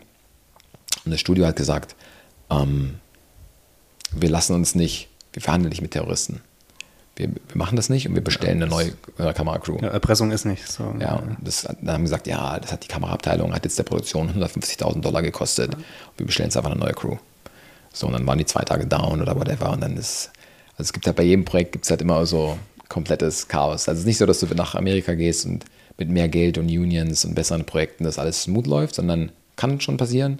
Aber meine Erfahrung, weil ich auch neu war, jedes Mal muss man sich halt beweisen. Und jedes Mal passiert irgendwas politisch, worauf ich eigentlich nicht gefasst war oder nicht gewappnet war für. Ja. Wenn ich jetzt irgendwie Bock habe, ähm, auch mal längere Projekte zu drehen und auch irgendwie mit dem Gedanken USA-Spiel, gibt es irgendwas, was du sagen würdest, das ist doch nice, in die Richtung zu gehen? Also da irgendwie, keine Ahnung, die Schritte zu unternehmen, dass man äh, perspektivisch irgendwann da ankommen könnte? Ich weiß nicht. Ich glaube, ich glaub, es gibt so viele verschiedene Wege. Und es kommt halt wirklich auf deine Persönlichkeit an. Das ist wieder einer der Fragen. So, ist Film versus Digital? Ist Filmschule ja oder nein? So, das ist, was willst Ich glaube, die, die Frage, die du stellen musst, ist, wer bist du und was willst du eigentlich machen? Und was, was ist dein Weg? Wo siehst du dich in deiner Karriere? Das ist das Erste, was du machen musst. Und zu wissen, wo willst du hin? Und wenn ja. du weißt, wo du hin willst, dann kannst du, glaube ich, den Weg einschlagen und versuchen, in diese Richtung zu gehen mit dem Plan, den du hast, der sich dann aber eh nochmal ändern wird. Aber jetzt einfach zu sagen, ich will mal in Amerika drehen, ich, und du aber nicht genau weißt, wo du nicht hin willst, ist eher schwierig. Ja, so, da, da, das ist komplett, das komplett. Gut, dann formulieren wir es ein bisschen, ein bisschen genauer. Ähm, wenn ich jetzt genau weiß, was ich möchte und ich möchte ähm, die, Serien, die Serien drehen, die du gerade drehst, wie komme ich da hin? Wie hast du, wie hast du ein Visum, ein Arbeitsvisum bekommen für die USA? Zum Beispiel. Das ist ja eine von den Hürden, wo man, wo man dann sagt, jo, so einfach ist es ja gar nicht da drüben äh, zu arbeiten, ohne, also du kommst ja oftmals, glaube ich, nur in äh, die USA zum Arbeiten, wenn du eben was mitbringst, was, wo die sagen, jo, das ähm, ist quasi krass genug, dass du bei uns arbeiten kannst. Also das haben wir hier nicht oder ähm, ist irgendwie ein krass bekannter Regisseur, Kameramann etc. oder auch äh, von mir aus, keine Ahnung, ähm, Architekt oder irgendwas ganz anderes, aber du, du kommst ja nicht einfach nur in die USA und kannst da direkt arbeiten, soweit ich weiß. Das stimmt, der erste Weg, der erste Weg ist das Visum.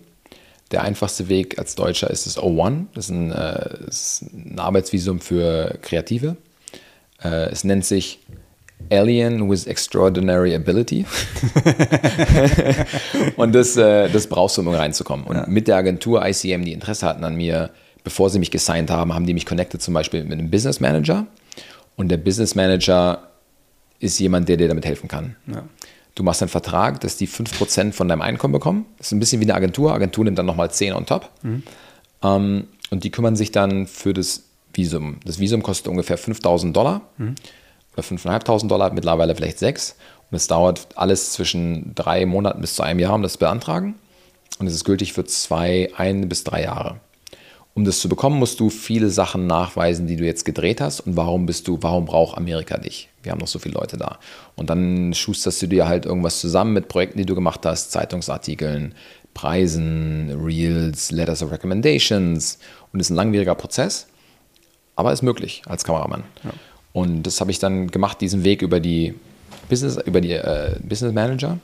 Und bin dann, als ich das hatte, so ein bisschen auch wieder versucht, so langsam reinzukommen, ein bisschen drüben zu drehen. Ich bin dann auch drüben, obwohl ich eine erfolgreiche Karriere in der Werbung hatte in Deutschland, drüben halt irgendwie aufs Craigslist und habe da irgendwie so so 100 Dollar Jobs, suche Kameramann mit Ton und Licht. Ja.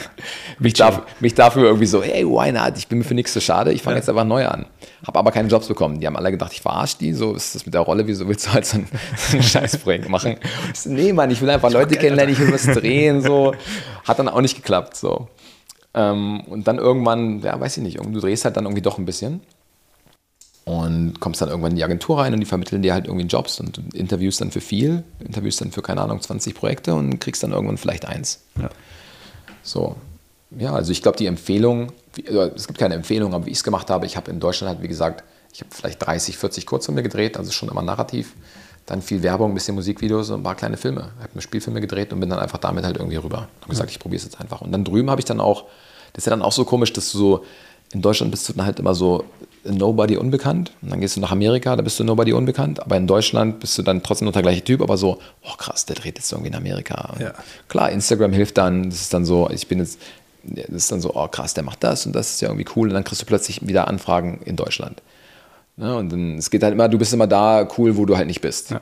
So ein bisschen. So die, das, das Gras auf der anderen Seite des Daunes. So ja. Ja. ja, genau. Also ich glaube generell mein mein Ziel war halt einfach drehen. Drehen, drehen, drehen, so viel du kannst.